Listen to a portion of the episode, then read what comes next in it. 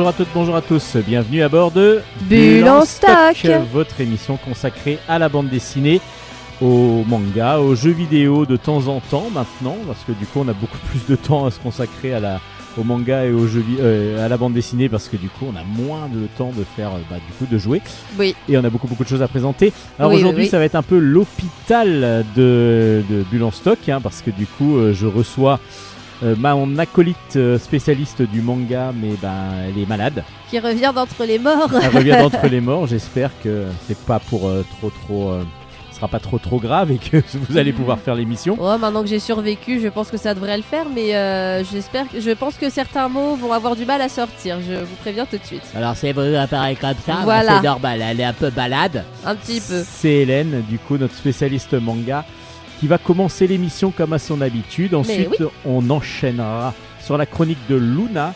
Et puis après, ben malheureusement pour vous, ben le reste de l'émission, ce sera pour, ce sera moi. Ce sera moi pour les chroniques BD. Oh là, j'espère qu'ils vont s'en remettre. Hein. Bah au pire, il coupe. Au pire, ils coupent, ils écoutent que Luna et moi. Et puis, après, et puis il la fin parce que vous parlez encore. Voilà, ils mute pendant une heure, parce que quand même, euh, histoire de laisser l'émission couler. Et après seulement, ils remettent le son. Bah pourquoi pas, on peut essayer comme ça. Allez, Ikimasho Ou alors, vous pouvez faire l'inverse, c'est-à-dire muter maintenant et revenez dans 20 minutes. Allez, on peut faire ça aussi. Ohayo, waga Chronique manga.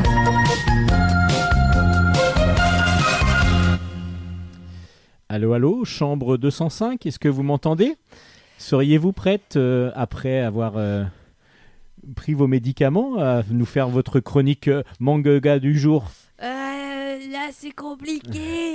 ah, au secours, mais calmement. Non, je rigole, c'est bon, j'ai le nez bouché, mais j'arrive encore à tenir sur mes deux jambes et surtout, j'ai les yeux suffisamment en face des trous pour pouvoir lire. Et j'ai donc lu deux séries euh, que je viens vous présenter cette semaine. Je commence direct avec une série qui est sortie aux éditions Vega qui s'appelle Journal d'une vie tranquille, écrit par Tetsuya Chiba. Tetsuya Chiba qui est un, euh, qui est un mangaka euh, ancienne génération, qui date de la génération de... euh, je sais pas si vous connaissez Gegege no Kitaro. Euh, bah, Hier, on a fait une petite raclette ensemble. Ah Ouais, bah oui. Non, moi je suis pas très très manga. Je connais Oui, les, anciens comme Tezuka par exemple. Bah, C'est la génération juste après Tezuka. Voilà, d'accord. C'est la génération juste après Tezuka. apparemment- D'ailleurs, il a connu, euh, il a connu Tezuka de son vivant. Ils ont Tetsuya fait une Chiba. raclette aussi? Euh, ils ont fait du golf ensemble, je crois. Ah, non, golf. Ils ont instauré, c'est vrai, c'est expliqué dans le manga, ils ont instauré une habitude de faire des parties de golf régulièrement entre mangaka de cette génération-là, peu de temps après le décès justement de euh, Tezuka, qui les a tous profondément marqués. Ils se sont dit c'est trop bête, on n'a pas passé assez de temps ensemble, on va éviter de répéter cette erreur avec euh, nos autres copains. Donc c'est quelqu'un qui connaissait donc très bien Tezuka. Donc apparemment, c'est quelque chose un peu autobiographique que vous allez nous présenter. Exactement, journal d'une vie tranquille, c'est donc, euh, bah, comme son nom l'indique, un journal d'une Une vie, vie mais alors pas du tout tranquille. ah bon. Franchement, euh, il a une vie incroyable. Enfin, si aujourd'hui il a une vie tranquille, euh, aujourd'hui en 2021, euh, il se la coule douce, on va dire. Il est plutôt bien dans son petit, dans son petit train-train quotidien de euh, d'auteur euh, reconnu, disons. Mais euh, ça n'a pas été toujours toujours facile pour lui. Et bah, écoutez, je vais vous faire un petit cours d'histoire. Cet auteur, donc Tetsuya Chiba, qui est connu notamment pour son grand chef-d'œuvre Ashita no Joe, Ashita no Jo, je crois en japonais, en français, pardon, euh, qui veut dire euh, le Joe de demain, mais je, ça a été adapté en, en animé et ça a été diffusé en France, mais sous un autre nom. Le nom m'échappe, j'essaierai de le retrouver euh, d'ici la fin. Presque. Presque. Non, c'est un truc plutôt de combat et tout, euh, avec un Bah, peu de boxe Candy, et tout. Oui, oui, oui, le prince des collines, il a des gants de boxe, ouais, C'est ça. n'est-ce pas? Donc Tetsuya Chiba, Et il dit... euh, Capucin, il est très très fort. le Capucin est très fort. Euh, Donc euh, Tetsuya Chiba, il parle de sa vie comme de comme d'une vie tranquille, alors que pas du tout. Euh, Tetsuya Chiba, il est né non pas au Japon, mais en Mandchourie. Ce qu'il faut savoir, c'est pour, ça que je vous dis un petit cours d'histoire, euh, le Japon a annexé euh, la, la Mandchourie en 1932. Ça, ils ont créé l'État qu'on a appelé l'État fantoche qu'on a appelé le Manchukuo, qui, euh, qui est du coup euh, ils ont réussi à annexer suite à une guerre qui a duré environ un an une partie de la Chine, qui est une par- la partie sud de la Chine. Et de 1932 du coup à 1945, la fin de la guerre, euh, la fin de la deuxième guerre mondiale, avec l'invasion du coup des soviétiques qui sont qui ont qui sont qui ont attaqué les japonais en Manchukuo.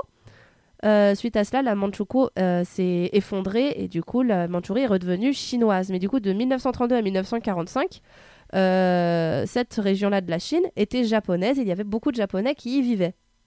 Et du coup Tetsuya Chiba, il, euh, il fait partie des enfants qui sont nés dans ce cadre-là. Et c'est vrai qu'au début, il, a une vie, il avait une vie plutôt tranquille quand il était tout petit. Il se rendait même pas compte de la guerre finalement. Et au travers de de- du premier tome notamment, on découvre tout son périple euh, de, de la Mandchourie jusqu'au Japon.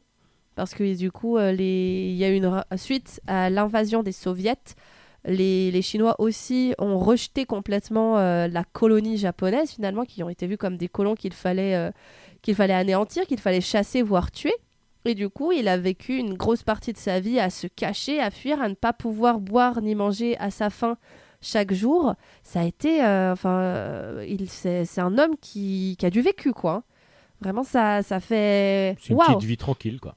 Une petite vie tranquille, ça fait quelque chose quand on, lit euh, le manga, d'autant que ce qui est assez marrant, c'est qu'environ un chapitre sur deux, on va avoir euh, du coup une anecdote qui lui est arrivée pendant bah, son périple de la Manchukuo au Japon. Et c'est bien, euh, Manchukuo, je le, comme j'ai le nez bouché, ça sonne Ouais, bien, ça- je trouve. Oui, c'est ça. Ça fait Vous très, avez un euh, très bon accent. J'ai un bon accent, il est mieux que bon d'habitude.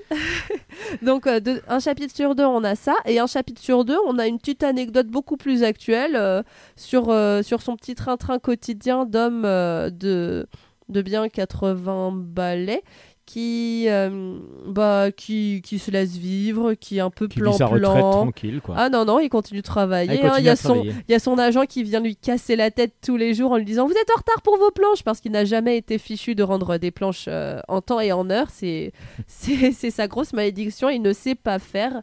Donc, euh, une fois sur deux, on, a, on est en 1945 et une fois sur deux, on a le quotidien actuel. Et c'est euh, vachement sympa comme rythme. C'est trop bien parce que ça permet, enfin en tout cas je pense qu'il a fait ça pour entre guillemets dédramatiser euh, son vécu parce que c'est vrai que si on avait eu un tome complet, enfin s'il avait fait un ordre chronologique quand on avait eu les deux premiers tomes complets sur euh, son enfance en Manchukuo, euh, j'aurais pas fermé les yeux aussi euh, paisiblement que euh, avec ce rythme là qui bah, qui du coup montre bien qu'il n'est pas du tout traumatisé par ce qu'il a traversé alors que pourtant vraiment je ne souhaite ça à personne. Il a il a vu la mort dans les yeux quoi plus d'une fois. C'est prenant et en même temps, qu'est-ce que qu'est-ce que c'est chouette, euh, qu'est-ce que c'est chouette et qu'est-ce que c'est léger par moment. Le, le- Tetsuya Chiba a l'air d'être quelqu'un de très attachant, un gentil papy euh, qu'on a qu'on a envie de rencontrer, je trouve. C'est très original euh, dans le format. Le format est plus grand qu'un manga habituel Oui. et surtout, c'est en couleur. Surtout, c'est en couleur, c'est euh, c'est à l'aquarelle. Il fait toutes ses planches en couleur euh, et c'est vrai que sur le coup, on se dit tiens, c'est bizarre, on n'a pas l'habitude. Il a un trait très très, désolé, un trait très particulier. euh, bah, qui, qui est ancré finalement dans, dans son époque. On reconnaît bien le style de dessin justement des, des mangaka des années 60-70, je trouve. Bah, c'est justement, euh, il a commencé, il avait 13 ans pour gagner sa croûte. Il a commencé à dessiner des petits comics qu'il donnait, enfin qu'il vendait à des petits journaux locaux. Donc, il a gardé un peu ce trait-là, un peu naïf, un peu enfantin. Et bah, mine de rien, c'est pas dérangeant, ça marche, euh, ça marche vraiment, vraiment bien. Et j'ai- et j'aime beaucoup. Ça fait, ça fait pas, enfin, j'allais dire ça fait pas manga, mais en fait, si, on est clairement dans, euh, dans le manga euh, pur, dans le manga pur du XXe siècle là, et pourtant ça vient d'être, écrit, dessiné et édité. Et, et ça rend trop bien. Les, les couleurs sont, sont douces, c'est pas, ça agresse pas, les dessins aussi sont doux, et je trouve ça, j'ai vraiment beaucoup aimé les trois tomes que j'ai lus du coup pour vous présenter cette série. Et du coup, ça continue ou là, c'est pour l'instant. euh, Euh, bonne, On arrive à la fin de sa, de sa vie? bonne question. Enfin, de sa vie Je- à l'époque crois- actuelle, quoi. Je, pour, moi, il va y a- pour moi, il va y avoir une suite. Je vais, attendez, je vais vous confirmer ça. Pour moi, normalement, il y a une suite. Ça n'a pas l'air de se terminer comme ça. Mais Donc, je préfère coup- vous, euh, confirmer, euh, vous confirmer, vérifier mes dires. Donc, ça s'appelle Journal d'une vie tranquille. Ça s'appelle Journal d'une vie tranquille. Tetsuya Chiba. C'est aux éditions Vega Dupuis maintenant, il faut le dire, parce que du coup, euh, Dupuis a racheté Vega et du coup, maintenant, Dupuis a sa collection de mangas.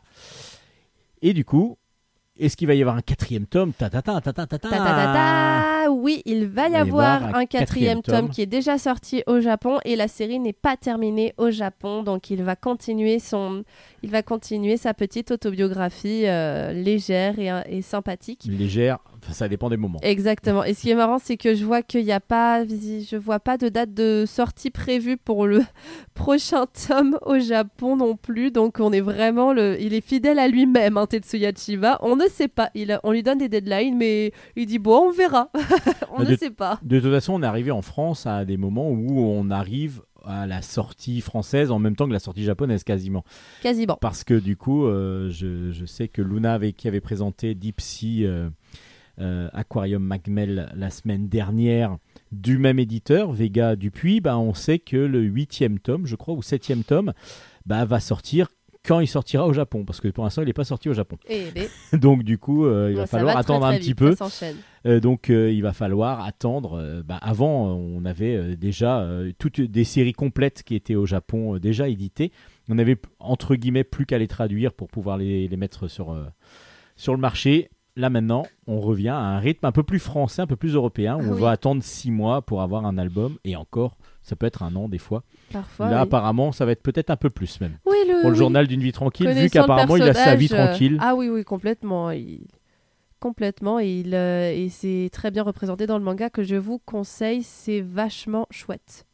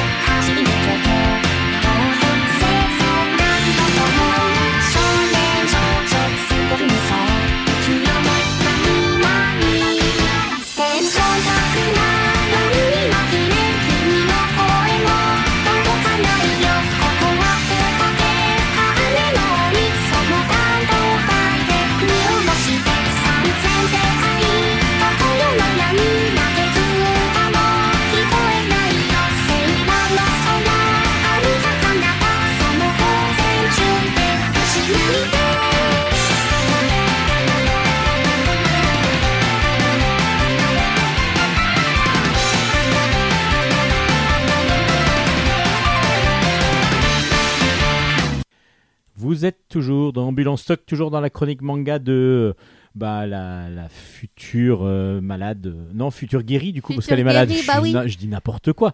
Elle est pas future malade, elle est future guérie. Bah, j'espère que je vais m'en remettre un jour et que je vais pas rester malade ad vitam aeternam Bah, quand J'espère même. pour vous aussi, et Aïe, puis aïe, pour aïe. l'émission. Ça m'empêche pas de, de danser comme vous avez pu le constater pendant les jingles. Ouais, mais vous êtes un peu moins, on sent un peu, Ouais. moins, un peu moins de force. Ah ouais, je, je sens que vous allez vous. je me vous- lève pas sur la table quoi. Alors bon, est-ce que vous avez le temps de faire une deuxième chronique Oui. avant de vous écrouler dans votre lit et puis ah, ah, de dire ah, j'ai mal, je veux mourir?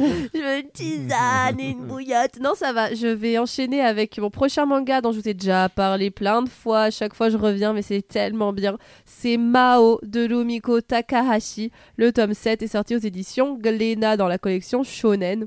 Donc Lumiko Takahashi, qui est l'auteur très connu de Ranma 1,5, Maison Ikkoku, alias Juliette Je t'aime, Inuyasha. Bref, euh, une auteure euh, comme on en fait plus, enfin si, mais euh, qui est quand même qui a été reconnue au festival d'Angoulême, blablabla. Elle a reçu le Grand Prix d'Angoulême pour son œuvre, pour l'intégralité de son œuvre. On ne la présente plus. C'est euh, tu, c'est un exemple pour euh, ses pour ses amis, enfin pour ses- son entourage mangaka. J'ai pas fait exprès de faire de choisir deux deux auteurs deux auteurs du coup un peu de l'ancienne génération. Qui, qui sont donc devenus des exemples pour, les, pour la jeune génération de mangaka actuelle. Donc, Mao par Rumiko Takahashi, que je vous en reparle un petit peu, c'est l'histoire donc de Mao, qui est un jeune homme qui est, qui est vivant depuis 900 ans. Bah ça va. Ça va, la vie est Et il belle. a pas une grippe, lui, il a pas, il est pas malade, il a pas une sinusite. Non, je crois pas, non. Mais bon, il en a un peu marre d'être tout le temps vivant. Il aimerait bien, euh, bah, il aimerait bien mettre un terme quand même à son existence euh, quelque peu maudite. Et pour ce et en fait pour ce faire, il doit retrouver la trace de Byoki, qui est un chat magique, une créature magique qui a qui a lancé donc ce fameux sortilège à Mao ainsi qu'à Nanoka. Nanoka qui est une jeune fille de notre époque, une une jeune lycéenne en 2020 qui euh, qui avait une vie euh, on ne peut plus banale jusqu'à ce qu'elle passe euh, sans faire exprès de l'autre côté de la barrière, si je puis dire. C'est-à-dire qu'elle a traversé donc un portail qu'il a envoyé en mille- environ en 1920, c'est-à-dire à l'ère Taisho, qui plus est dans une zone où les humains, entre guillemets, et les êtres magiques vivent ensemble. Enfin, même si les humains savent pas trop qu'il y a des créatures magiques entre eux, c'est, euh, elle a réussi à passer une espèce de frontière entre le monde des humains et les, mondes, et les créatures magiques, qui plus est donc dans les années 1920. Et du coup, elle va accompagner Mao dans sa quête de réponse parce qu'il ne se souvient pas de ce qui s'est passé la nuit où il a été tragiquement maudit et qu'en plus, euh, bah, par exemple, la, fille du maître du clan auquel il appartenait, Sana, a été euh, sauvagement assassinée, ainsi que plein d'autres euh, membres du clan. Il a très peu de souvenirs. Il se souvient de sa vie, de sa vie dans le clan, mais il a très peu de souvenirs de la nuit du, euh, où le désastre a eu lieu et où euh, toute, sa vie a été chamboulée. Et il enquête, il essaie de retrouver Byoki ainsi que les autres personnes concernées par cette malédiction, parce qu'il n'est pas seul dans le cas, ils sont plusieurs membres du clan à avoir eux aussi été euh, maudits. Et voilà, et on suit ses aventures, euh, des aventures du coup dans un euh, Japon euh, du, 20 du début du XXe siècle, complète, très romancé, avec du coup le folklore, les, le folklore japonais avec des yokai, des démons, des créatures, des créatures mythologiques japonaises. En plus aussi avec de temps en temps des renvois dans le passé parce qu'il y a de plus en plus au fur et à mesure des tomes de, de flashbacks de 900 ans auparavant quand il était encore, disons-le, un humain comme les autres. Enfin comme les autres si ce n'est que c'était un onyoji, c'est-à-dire un mage. D'accord, donc c'est pour ça qu'il a peut-être euh, eu cette malédiction. Bah, c'est pas pour rien si la malédiction s'est abattue sur ce clan-là, ça c'est clair. Et plus ça va, plus on obtient des clés. Excusez-moi. Pardon. Plus ça va, plus on obtient des clés pour comprendre ce qui s'est passé, pourquoi, comment, à cause de qui, dans quel but. Et même si je vous dis qu'on commence à comprendre de mieux en mieux euh, les réponses, on les a pas de ouf. Enfin, mais c'est ça qui est trop bien, c'est qu'on a, on a un début de réponse, mais on sait quand même pas trop. On, se dit ah mais ça a l'air de nous diriger vers ah non en fait non. Et, et c'est trop bien, c'est vraiment bien écrit, l'histoire est prenante. À chaque fois, euh, je suis obligée d'attendre parce que je lis les, tomes au moment où ils sortent, donc après je suis obligée d'attendre, mais c'est pas grave parce que euh, parce que c'est tellement bien écrit qu'on n'est pas perdu dans l'histoire. On se rappelle, on se remémore très rapidement tous les personnages, le moment où ils en sont dans leur vie, etc. Et c'est trop bien. D'autant qu'il y a un nouveau personnage qui apparaît dans ce tome-là qui s'appelle Daigo, qui est en quelque sorte le grand frère spirituel de Mao, qui est, euh, super attachant, super chouette. Et voilà. Et que dire de plus si ce n'est que Mao, c'est toujours aussi bien. On en est au tome 7 et, la qualité ne va pas en baissant. Donc en gros, c'est une grosse recommandation de Bulle en stock. Ben, Ah, les, bah deux, les deux mangas d'aujourd'hui. Les deux mangas d'aujourd'hui sont de très grosses euh, recommandations bulle en stock. Une si vous aimez du coup le, le merveilleux, le fantastique et surtout le folklore japonais. Et moi, bah, vous le savez déjà que c'est mon dada. Et l'autre, euh, si vous êtes euh, si vous êtes plus d'une humeur bah tranquille, disons-le, si vous avez envie de Tranquille suivre. et en même temps, il y, a- il y a un côté et en même historique temps aussi. historique. voilà, et- exactement. Et, humain. Donc du coup, ouais, voilà, vous avez parfaitement bien euh, décrit tout ça. C'est un Je sais, je sais même pas pourquoi vous êtes là. En fin de compte, vous auriez pu être au chaud dans votre lit en train de vous reposer. Ben mais oui, non. avec ma tisane, mais non, mais voilà, faut que je revienne au poste, vous comprenez. Ben voilà, à un voilà. moment donné, vous nous manquez. Bon, ça me fait plaisir. Non, c'est pas vrai. Bon, allez. Donc je Non, disais Mao aux éditions Glénat, on va faire comme si on n'avait pas entendu non, ce mais que c'était euh, blague, évidemment. Je suis content que vous soyez là. C'est gentil. Voilà, bah en tout cas, euh, deux super mangas cette semaine et je reviendrai la semaine prochaine avec, euh, j'espère, euh, d'autres super mangas aussi. Avec non pas une sinusite cette fois-ci, mais une grippe. Voilà, la grippe aviaire. On va essayer. Parce que vous êtes une belle poulette, c'est pour ça. Allez, bah merci pour ces chroniques Avec manga. plaisir. On passe maintenant à la chronique manga, mais de BD. Luna. Ah oui, de Luna, Bah pardon. non, de Luna d'abord. Ah oui, Bichette. Désolée Luna, vas-y. Bonjour Luna. Bonjour. On se retrouve aujourd'hui donc pour votre chronique de la semaine. Alors, qu'est-ce que vous allez nous présenter comme manga aujourd'hui? Alors, le titre c'est Monster Girl Collection, dessiné et scénarisé par Suzu Akeko et sorti aux éditions Soleil Manga. Alors, de quoi nous parle ce fameux Monster Girls Collection? Dans le monde des monstres, il y a un internat et une école pour filles. Pour devenir un vrai monstre, on a besoin d'un diplôme, car les vrais monstres peuvent aller dans le monde des humains pour les, effrayer. Ishika, une jeune fille monstrueuse, doit devenir un monstre, mais ça va être compliqué pour elle. Elle n'aime pas travailler ni faire ses devoirs, donc elle s'est retrouvée dans la pire classe, là où il n'y a que des cancres. Un soir, Ishika va se rendre dans le bureau de son professeur, car elle a un contrôle qu'elle n'a pas révisé. Mais sans faire exprès, elle active un piège qui ouvre un portail vers le monde des humains. Le problème, c'est que des humains vont l'attaquer. Mais elle arrive à se défendre et à les décapiter. Mais malheureusement, pour elle, son professeur est intervenu et comme punition, il a décapité son élève. Mais elle revient à la vie comme elle est déjà morte. Comment ça, comme elle est déjà morte? Bah, comme c'est un monstre, bah, Ah, un elle monstre, est du déjà coup, c'est euh, des, des, des morts vivants, du coup, un petit peu des monstres. un peu, voilà. D'accord. Du coup, elle se fait décapiter, et qu'est-ce qui se passe après? Bah, elle revient à la vie, mais après, il va y avoir d'autres aventures, d'autres petites histoires. euh. Ah, donc c'est donc par petites histoires que ça se passe. Bah, par chapitre, et c'est euh, plusieurs jours de la semaine, par exemple, et c'est des petits jours, des petites choses qui se passent à chaque fois. Chaque chapitre a une histoire. Voilà. D'accord. Donc du coup, là, vous avez raconté un peu la première histoire, Voilà. et donc il y en a d'autres à découvrir. Mm. Alors, qu'est-ce que vous avez pensé de, cette, euh, de ce manga? Alors, j'ai trouvé ce manga assez sympa et drôle. Les personnages ont tous une histoire différente et intéressante. Le style de dessin est vraiment détaillé et très joli, mais je ne recommande pas ce manga à tout le monde car il y a des scènes très gore et violentes. Donc du coup, on va dire troisième, quatrième, troisième maximum, enfin minimum plutôt. Oui, oui, Et puis après, évidemment, plus adulte, donc lycée et adulte, oui, évidemment. sans problème. Vous, vous avez apprécié du Oui. coup, hein, c'est ça Mhm.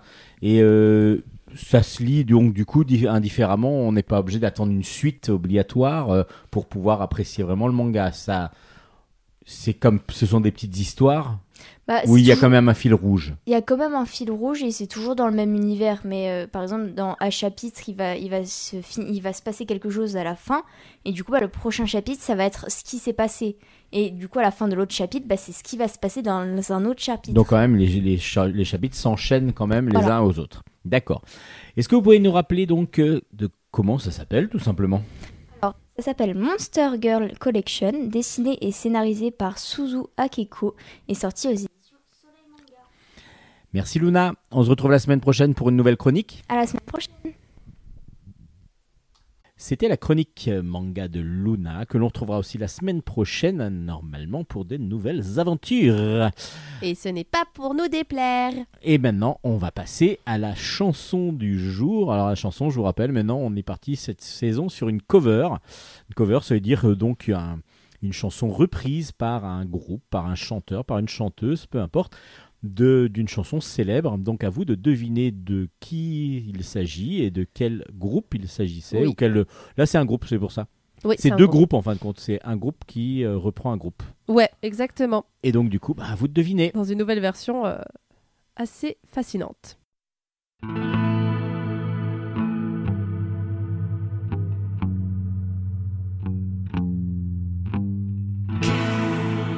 Laisse-moi zoom zoom zen.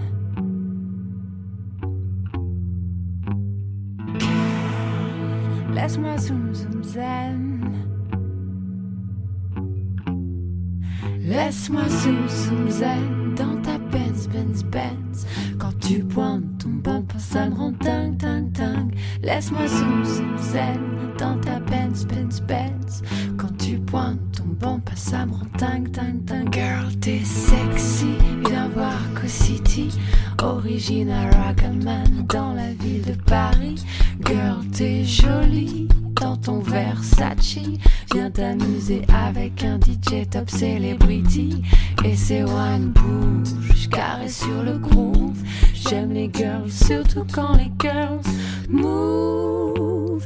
Move up, move up, rough comme une louve. Bouge ton corps de la tête aux pieds. Et là, je t'approuve. C'est move up, move up, girl, want ton body. Montre-leur que t'as pas peur d'exciter tous les bandits. Wine comme une vipère, si t'as le savoir-faire. T'inquiète pas, y a pas de galère, je le dirai ni à ton père ni à ta mère. Ondule comme un ver de terre, jette Laisse-moi dans les yeux ton regard de panthère. Laisse-moi zoom zoom zen dans ta Benz Benz Benz.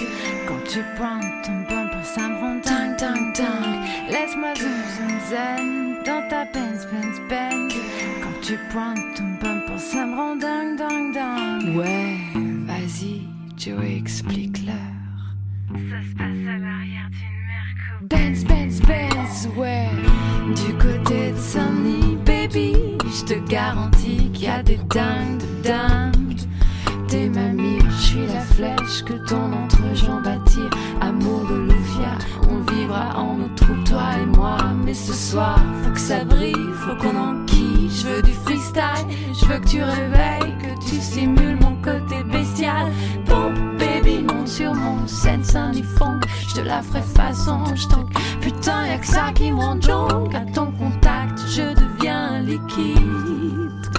C'est comme un trou intemporel. Bouge ton corps de femelle. Regarde le long de tes hanches, je coule.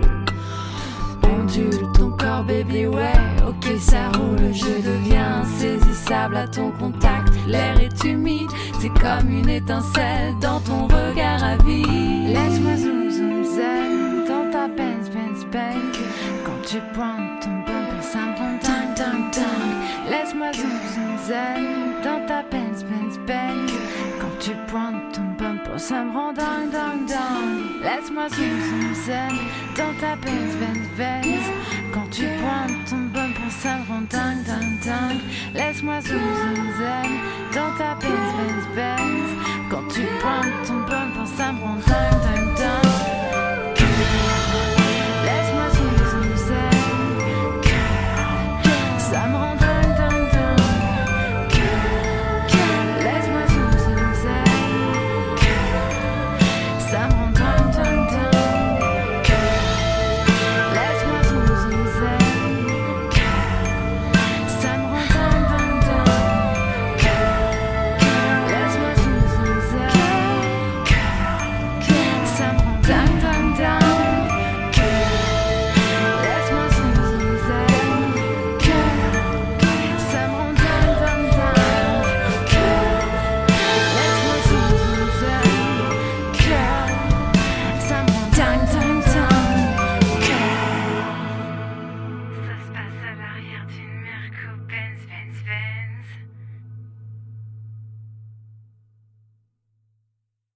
Euh, nique ta mère Laisse-moi zoom zoom zing. Alors oui, bah c'était euh, Nique ta mère justement. Mais Oui. euh, dans une autre version quand même. Ah ouais, un peu plus sensuel, un peu plus sensuel, même si les paroles sont exactement, celles de Ma. Benz de Nick ta mère, de, NTM. tout Et c'est repris par C'est repris par euh, les excellentes Brigitte. ouais, le groupe Brigitte. Le groupe Brigitte, ce duo, euh, ce duo de, de chanteuses magnifiques, que ce soit dans leur voix, que ce soit dans leur façon d'être, dans leur style. Je ne sais Oui, pas si vous pouvez encore le retrouver. euh, j'avais, il y avait un concert acoustique qui était passé sur, euh, à la télé et qui a donc, euh, je pense qu'on peut retrouver sur Internet, Mhm. qui est vraiment impressionnant et super agréable à écouter. Parce qu'un concert acoustique des, des Brigitte, c'est, c'est apaisant. Ah, ça, je. c'est très certaine. apaisant et c'est très beau, c'est très voluptueux. C'est exactement voluptueux, c'est le terme, c'est le terme pour définir ce groupe. Est-ce que vous voulez encore de la, vol- la volupté? Ah oui, j'adore, je suis intarissable. Ah bah du coup alors on va passer aux chroniques BD. Allez, c'est parti, avec plaisir. Chronique bande dessinée. On va commencer ces chroniques BD avec À la maison des femmes de Nicolas Wilde, ou Wilde, je ne sais pas exactement comment on dit, je veux dire Wilde, euh, aux éditions Delcourt dans la collection Ancrage. Donc c'est un roman graphique qui a été demandé à Nicolas Wilde euh, lorsque, bah, on le voit au début de l'album justement, on vient le, le chercher en lui disant voilà, on a un thème que l'on voudrait aborder en bande dessinée, ce serait intéressant de faire un reportage dessiné. Et il va au départ aller dans cet endroit, donc la maison des femmes à la plaine Saint-Denis, où il va euh, essayer de comprendre, de voir ce qui s'y passe, et puis il va découvrir petit à petit, euh, sans savoir exactement si il allait vouloir le faire et pouvoir le faire, parce que émotionnellement, ça lui tenait vraiment à cœur, évidemment, mais c'était très dur et très fort. Et justement, c'est ce que l'on va découvrir à la maison des femmes. La Maison des Femmes, c'est une, structure qui a été ouverte par Gada Atem, qui est une, gynécologue, euh, médecin gynécologue, qui euh, a ouvert donc cette maison qui n'est ouverte qu'aux femmes, qui n'est accessible qu'aux femmes, euh, en tout cas pour les patientes qui ont besoin d'aide, qui ont besoin d'aide parce qu'elles ne trouvent pas obligatoirement bah, les moyens, la possibilité d'aller euh, se renseigner au- bah, justement pour tout ce qui est problème euh, gynécologique, tout ce qui est problème de violence, tout ce qui est problème de papier et ainsi de suite.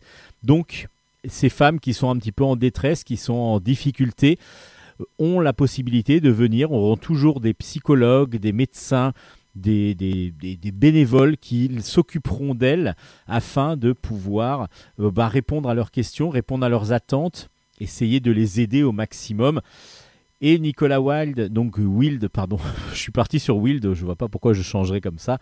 Nicolas Wilde donc est une euh, est parti donc faire ce reportage et on va s'immerger grâce à lui dans cette maison des femmes et on va avoir alors il va d'abord y aller petit à petit en essayant d'être le plus discret possible et il va rester discret même pendant tout le, pendant tout le reportage mais il va pouvoir interviewer, va pouvoir interroger soit des traitants, soit des gens, donc des médecins, soit des patients, euh, des gens qui sont venus là pour, euh, pour expliquer un petit peu leur, leur, euh, leur parcours de vie. Et il y en a, c'est affreux, horrible. Et c'est justement pour ça que cette, euh, cette BD est indispensable à lire. Il faut vraiment la découvrir. C'est tendre, euh, émouvant et très très dur par moment aussi. Euh, il faut des fois. Enfin, moi, je me suis tombé des nuances en connaissant certaines histoires. lorsque je les ai lues, je me suis dit à quel point on est arrivé de l'humanité, parce que là, du coup, c'est une question d'humanité. Il n'y a pas, il y a pas toujours, il y a très peu, même il y en a, mais question de religion ou question de. Mais c'est vraiment plus le, patriarcat euh, total pour certaines euh, qui euh, les empêche totalement de faire ce qu'elles veulent, certaines femmes et en particulier des jeunes femmes qui, ben, du coup, leur avenir sont déjà tracés, déjà choisis par leurs parents, par leurs frères aussi, et des violences subies, et ainsi de suite. C'est vraiment assez impressionnant. Bah, c'est évidemment très réaliste parce que ce sont des vrais, de vraies, vraies interviews, des vraies personnes qui ont donc qui ont été interviewées.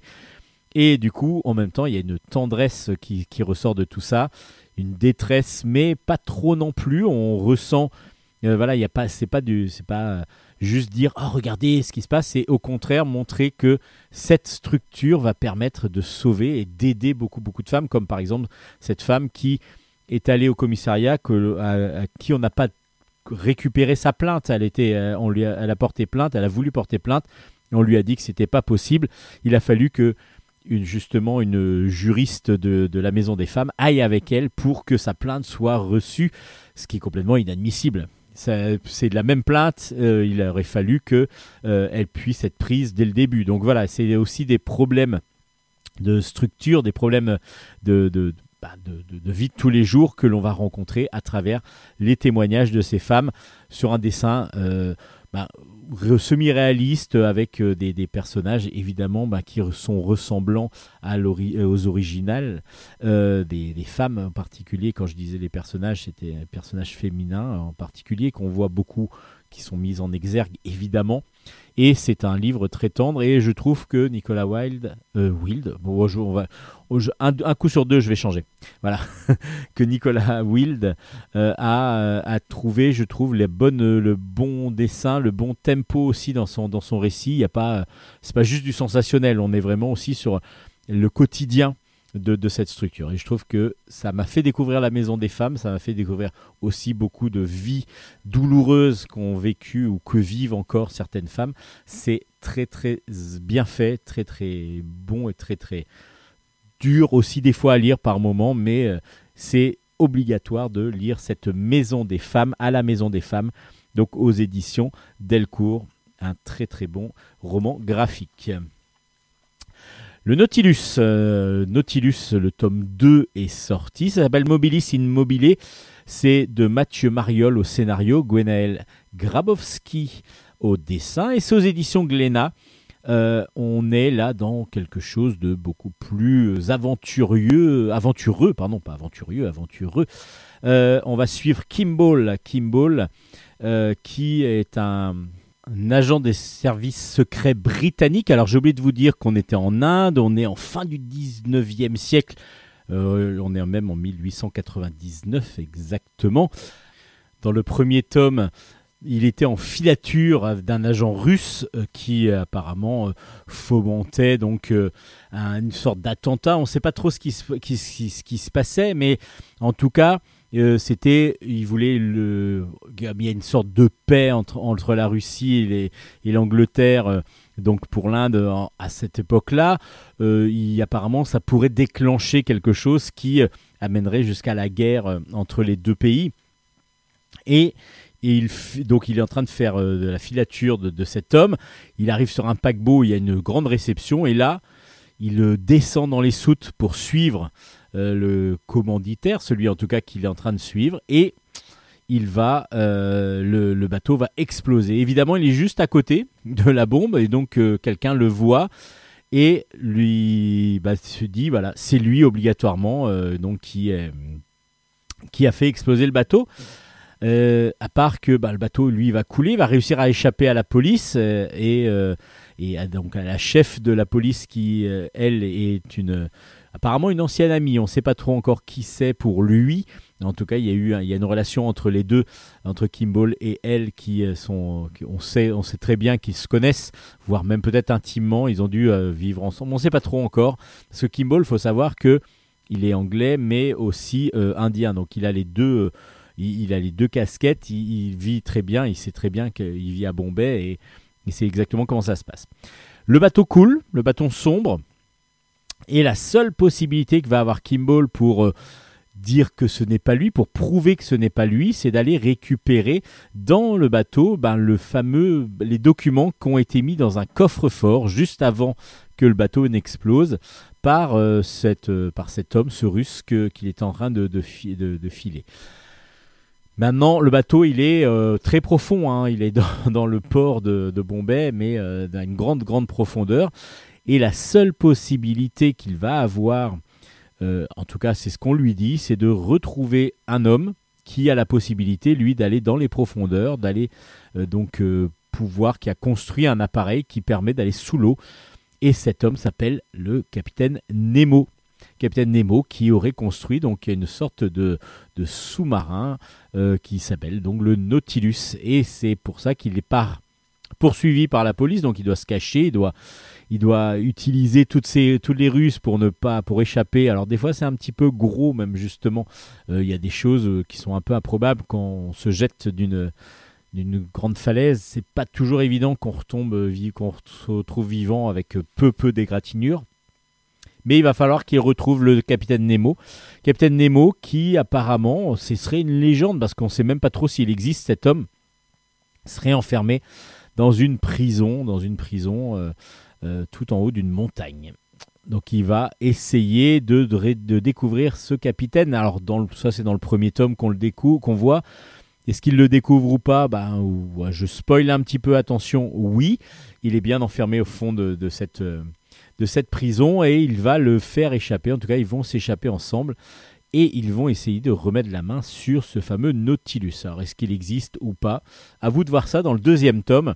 Deuxième tome de ces aventures de Kimball qui sont très très trépidantes. Alors justement, des fois un tout petit peu trop grosses par moment. J'ai eu euh, cette impression dans le premier tome en particulier. Dans le deuxième, c'est ça va très vite, mais euh, c'est euh, c'est quand même plus.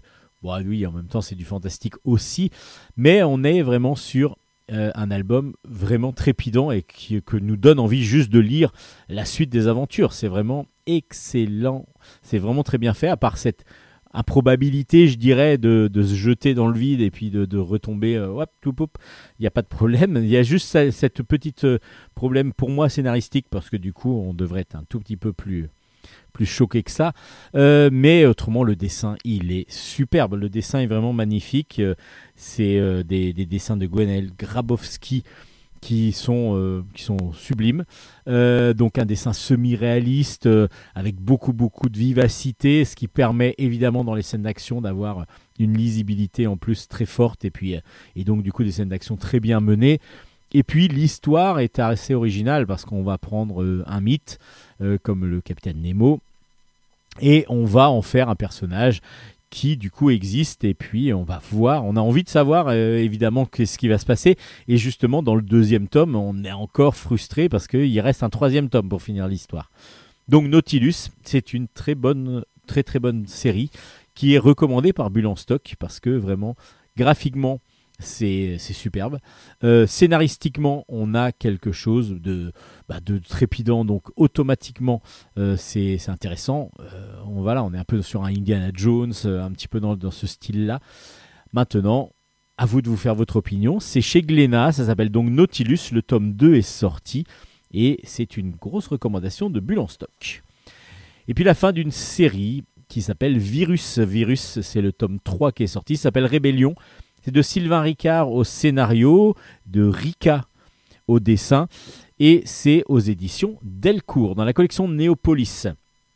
C'est un thriller, un thriller que l'on avait découvert et que je vous avais déjà recommandé sur le premier tome. Le deuxième tome, pour moi, tirait un peu en longueur, et du coup, le troisième ben, vient clore cette histoire d'un virus mortel qui a été euh, qui s'est échappé, alors qui s'est échappé pas tout à fait, c'est euh, quelqu'un qui a donc pris les résultats de- de- d'analyse d'un laboratoire secret et qui les a emportés avec lui sur un bateau, et euh, du coup un bateau de croisière. Et du coup, on va avoir tous les protagonistes de ce bateau qui vont petit à petit, alors certains vont être malades, d'autres non, et il va y avoir des morts à gogo dans, ces, dans, ce premier, euh, dans le premier tome en particulier. Et puis, ben, on va avoir comme ça, on va suivre le médecin de, de, la, du bateau, on va suivre euh, une équipe de journalistes qui est là pour euh, faire un reportage à la base et qui va avoir le scoop euh, de, l'année. Et puis, on va avoir surtout aussi tout le côté politique à terre qui va se dire, bah voilà, est-ce qu'il faut risquer la vie de, milliers de personnes ou est-ce qu'on va complètement couler le bateau, tout, simplement, c'est-à-dire tuer les, les, les, passagers pour en gros se dire oui on peut, c'est pas grave, on, on, va, on va noyer un petit peu le poisson. Et donc il y a tout ce côté politique qui est aussi intéressant. Et en même temps il y a un côté un peu absurde par moment euh, des, des personnages qui sont euh, assez hauts en couleur. Et du coup ça permet d'avoir comme ça tout un tout un trombinoscope de personnages, euh, vraiment tout un, un groupement de personnages différents. Et à chaque fois, on va avoir, euh, bah, on va suivre un petit peu euh, donc euh, dans ce thriller ce qui va se passer pour chacun des personnages. Alors, qu'est-ce qui se passe dans le troisième tome? Je vais pas vous le dire. Je vais pas vous le dire parce que voilà, on est sur le moment où on va petit à petit avoir de plus en plus d'explications. On va, est-ce qu'on va retrouver cet homme qui se cache sur le bateau? Qu'est-ce qu'il veut exactement? Tout ça, c'est à découvrir dans ce troisième tome d'une série donc euh, vraiment très très bien faite euh, qui clore, qui, qui- clôture par ce troisième tome et qui euh, vraiment nous a tenu en haleine. Comme je disais, le tome 2, des fois, j'ai, trouvé un petit peu plus long, mais bon, après, du coup, en relisant les trois, je me suis voilà, pris dans le jeu et j'ai vraiment adoré lire les trois d'un coup. Je pense que c'est ce qu'il faut faire. Si vous avez lu le 1 et le 2, remémorez-vous, justement le premier et le deuxième pour pouvoir avoir apprécié au maximum le troisième. Le dessin de Rika, c'est en noir, c'est un noir et blanc avec des dessins semi-réalistes qui turent des fois sur la caricature pour certains personnages presque, mais vraiment pareil de toute beauté, d'une maîtrise totale. Euh, et puis euh, du coup avec un jeu aussi sur les sur le gris et sur le, les, les jeux de contraste qui, fonctionnent très très bien. Et puis bah, le, scénario de Sylvain Ricard nous entraîne et nous happe dès le début. Donc, euh, du coup, c'est aussi une excellente, surtout dans cette période de pandémie mondiale qui, euh, qui, nous est, nous est proposée. Ça, bah, voilà, on est proche d'une réalité qui pourrait être euh, celle que pour, celle qu'on pourrait vivre tout simplement. Ça s'appelle Virus, le tome 3 s'appelle Rébellion et c'est donc sorti aux éditions Delcourt. Je vous avais recommandé le premier, je vous avais recommandé le deuxième, bah, le troisième clôture très très bien la série. Virus aux éditions Delcourt.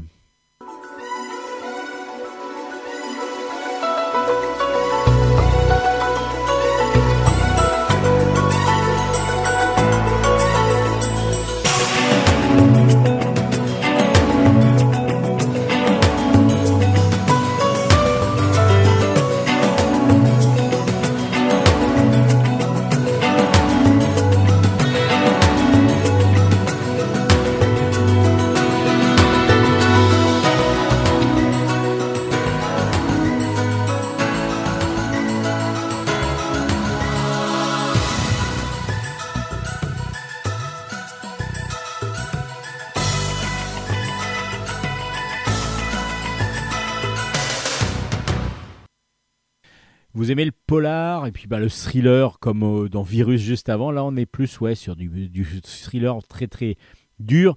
C'est du comics, euh, c'est Reckless, euh, le tome 1, c'est- bah, le tome 1 s'appelle tome 1, tout simplement, parce qu'il n'y a pas de, de, de, de, de, de titre- de sous-titres, dirons-nous, c'est du duo de plus en plus connu maintenant, Ed Brubaker et Sean Phillips, et c'est aux éditions Delcourt dans la collection Comics.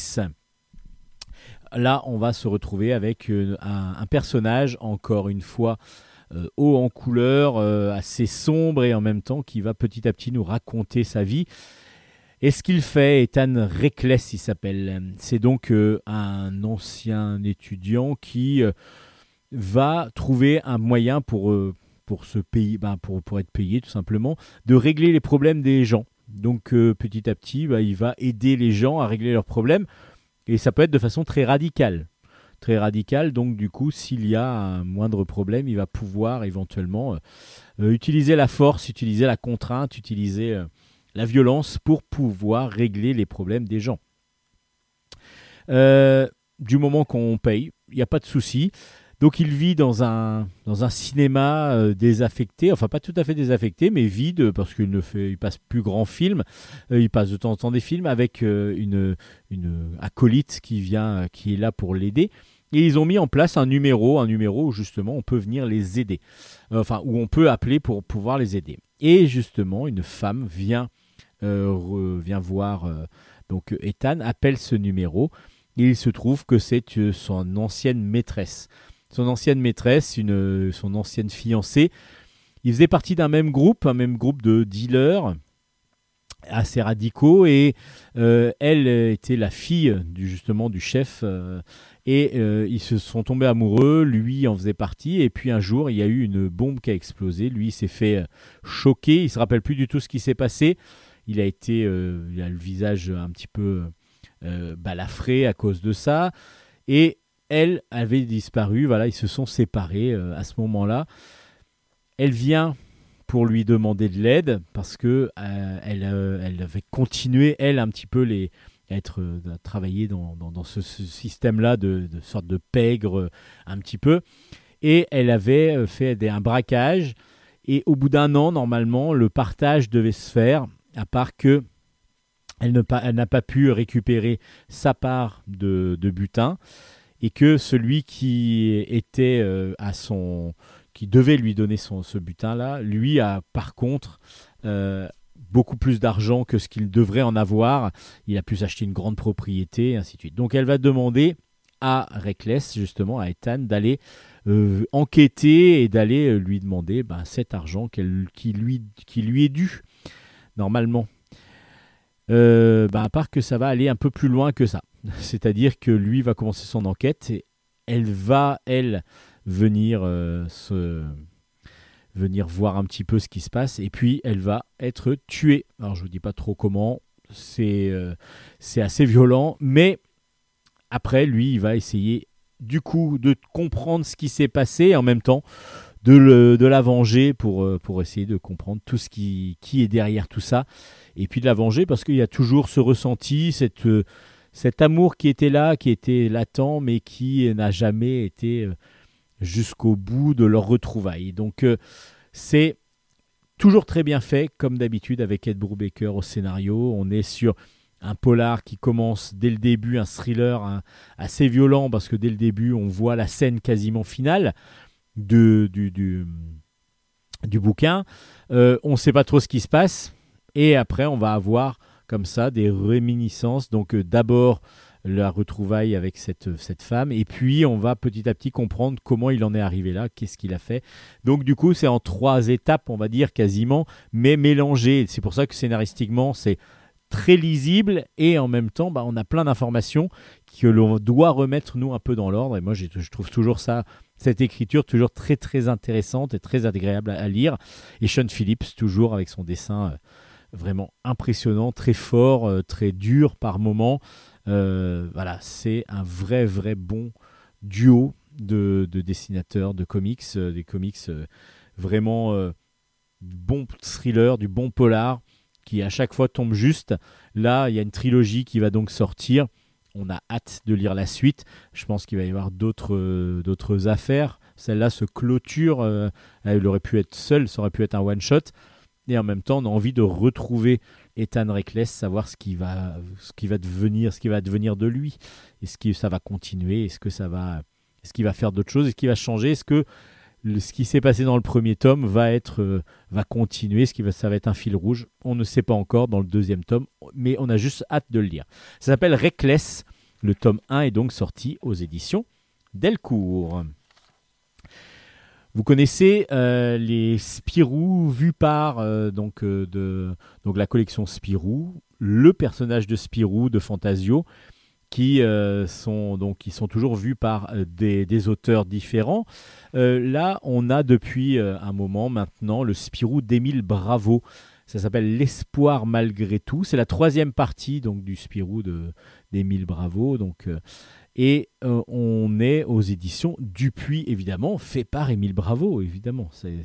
On, comprend bien que, que c'est, euh, si on dit le Spirou d'Émile Bravo, c'est de Émile Bravo. Et donc, c'est aux éditions Dupuis, et c'est toujours aussi bien. Alors, pour ceux qui voudraient avoir un petit peu de, de, de, d'idée de ce, que ça, de ce qui se dit, Émile Bravo, je vous l'avais interviewé il y a un an, un peu plus d'un an maintenant.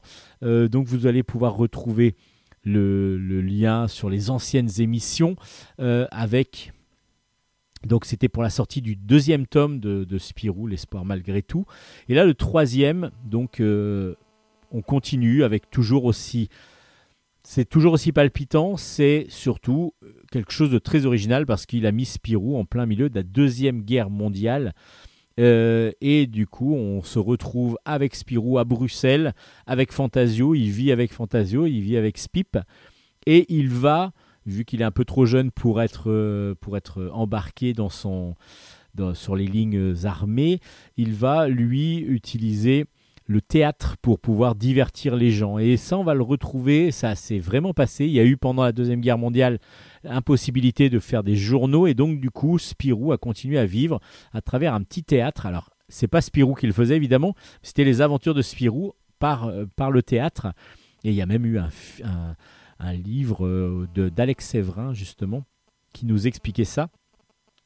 Et du coup, ben, la boucle est un peu bouclée, euh, c'est-à-dire que là, c'est Émile Bravo met en scène euh, Spirou et Fantasio, qui sont donc des, animateurs qui vont, euh, faire des spectacles de marionnettes, mais évidemment, en même temps, Spirou est toujours là pour aider les autres et il va petit à petit aider pas mal de gens et en particulier des enfants. Euh, et dès le début de l'album, c'est la suite donc du deuxième, on voyait donc Spirou qui aide euh, donc petit Louis et Suzanne, donc deux enfants qui sont à s'échapper, ils arrivent à s'échapper d'un train qui les qui va en déportation. Ils ne savent pas vraiment où ils vont au départ, ils savent qu'ils vont vers la Pologne, mais ils ne savent pas que c'est un train qui va les déporter totalement vers un camp. Enfin, c'est ce qu'on imagine, mais en tout cas, ils arrivent à s'échapper. Et du coup, euh, Spirou va continuer à vivre à Bruxelles en essayant d'aller de plus en plus aider les autres et donc euh, rentrer dans la clandestinité vis-à-vis des Allemands, évidemment, et va essayer de d'aider en faisant du marché, enfin du marché noir, non, c'est qu'il va juste trouver de la nourriture, il va la donner aux autres, aux autres il va pas euh, faire du business avec ça, dirons-nous, il va vraiment être le plus humain possible, comme on le connaît. Alors il faut lire les deux premiers tomes pour pouvoir apprécier au maximum le troisième, mais qu'est-ce que c'est beau, qu'est-ce que c'est beau, c'est euh, Émile Bravo a toujours ce dessin très fin, très élégant, et son Spirou est vraiment euh, très original dans sa façon de le dessiner. On le reconnaît immédiatement et en même temps on sait très bien que c'est Émile Bravo qui l'a dessiné. Donc euh, du coup il y a sa patte qui vraiment euh, a repris le personnage et c'est toujours très agréable à lire, c'est toujours assez imposant. Donc il y a 100 110 pages encore, 116 pages exactement et les trois tomes font à peu près cette pagination. Mais quel bonheur de se replonger dans ces aventures pendant la Deuxième Guerre mondiale où tout peut arriver et en même temps le personnage est tout à fait conforme à ce que l'on attend de lui, c'est-à-dire quelqu'un de- de- d'assez héroïque, d'assez généreux, d'assez euh, humble et en même temps, euh, oui, héroïque sans, sans en faire trop. C'est pas, on n'est pas avec du fantacoptère et ainsi de suite. Là, on est vraiment sur quelque chose de très très, très, très humain. Parce que du coup, ben, qu'est-ce que c'est un peu qu'est-ce qu'aurait fait Spirou s'il avait été euh, pris pendant la deuxième guerre mondiale? Ben justement, c'est ce qu'il aurait fait aider les plus démunis, les plus aider le maximum de monde euh, ben, pour euh, par, par juste humanité. Et c'est ce qu'on retrouve vraiment dans ce personnage-là d'Émile Bravo. C'est pour ça qu'il est magnifique. Je trouve moi cette, euh, cette série est magnifique pour ça. Il y a l'humanité du personnage qui ressort énormément. L'espoir, malgré tout, c'est le Spirou d'Émile Bravo. Le tome 3 est sorti donc aux éditions Dupuis. Et puis un ouvrage, euh, ben, un western, un western avec euh, donc un très très très bon euh, western qui nous amène à travers une forêt, une forêt pleine de neige, donc on imagine qu'on est en hiver. Ça s'appelle Dernier Souffle. C'est de Thierry Martin et la grosse grosse originalité. Alors c'est dans la collection Noctambule chez Soleil. La grosse originalité de cet album, c'est que c'est un format euh, à l'italienne, donc un format rectangulaire. Bon, ça pour l'instant est horizontal. Ça pour l'instant c'est pas une grande originalité. Il y en a pas mal des albums comme ça. Et par contre, Thierry Martin a décidé d'utiliser euh, un procédé graphique qui est une page, un- une case.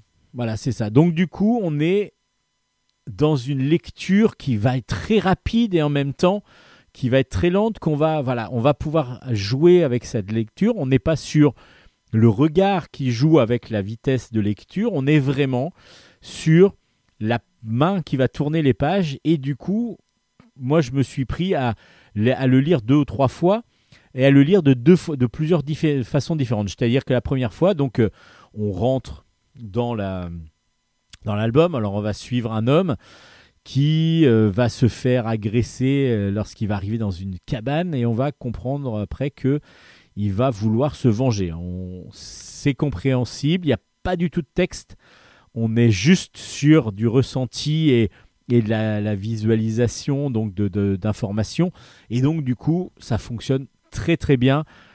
Le, même si l'histoire est assez simple, c'est l'histoire d'une vengeance, mais c'est vraiment superbement bien fait, superbement bien réalisé. Et comme je vous disais, je me suis, euh, je me suis pris à donc tourner les pages au fur et à mesure, euh, à prendre un rythme différent à chaque fois que j'ai lu l'album, parce que du coup ça se lit assez vite.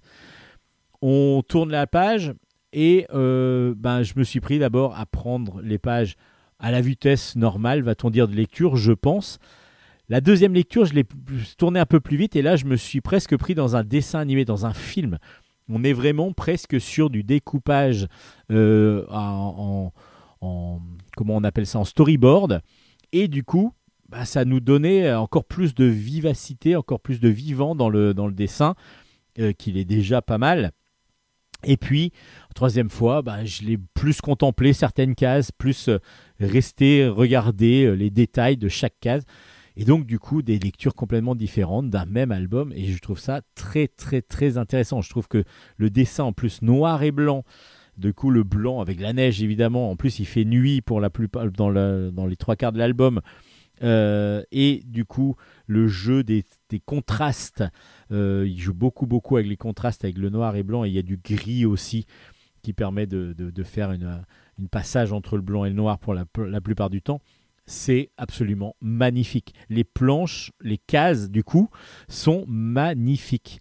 Euh, c'est beau, c'est doux, c'est enfin c'est doux, c'est doux à la lecture et en même temps il y a beaucoup de violence, euh, beaucoup de, de, moments de, de- dureté et voilà on est dans, dans plusieurs ambiances, on ressent en même temps le vu qu'il n'y a pas de parole. On a l'impression de ressentir les pas dans la neige, de ressentir un petit peu le froid. Euh, tout ça, ça nous permet de, vivre vraiment une émotion, des émotions complètement différentes euh, suivant la vitesse de lecture à laquelle vous lisez, euh, suivant la façon dont vous lisez cet album. Ça s'appelle Dernier Souffle. Et je trouve que l'originalité vient vraiment de la, façon de, de de lire, donc de la narration, mais que nous, on va subir et qu'on va aussi être, on va aussi être acteur de notre narration. Et je trouve ça plutôt intéressant. Dernier souffle, une très très grosse recommandation de Bulle en stock. C'est vraiment un excellent album. C'est de Thierry Martin. Je crois que je l'avais dit au début, j'espère que je me suis pas trompé. Enfin, que je me suis pas trompé, que j'ai pas oublié de le dire, mais je l'aurais dit du coup. C'est de Thierry Martin et c'est une excellente, un excellent album.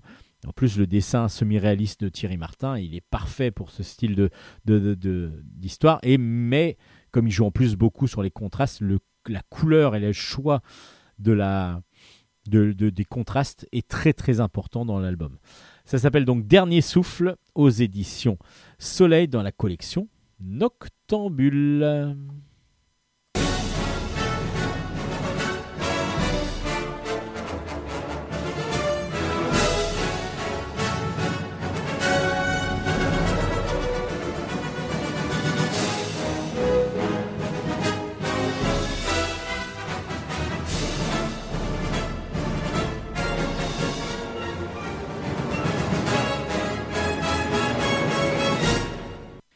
Vous êtes toujours en stock, vous êtes toujours dans la partie bande dessinée, chronique de bande dessinée, et on retourne euh, vers les États-Unis avec Glenn Gange dans le flot des souvenirs. C'est de Kevin Yusenga et euh, c'est aux éditions Delcourt.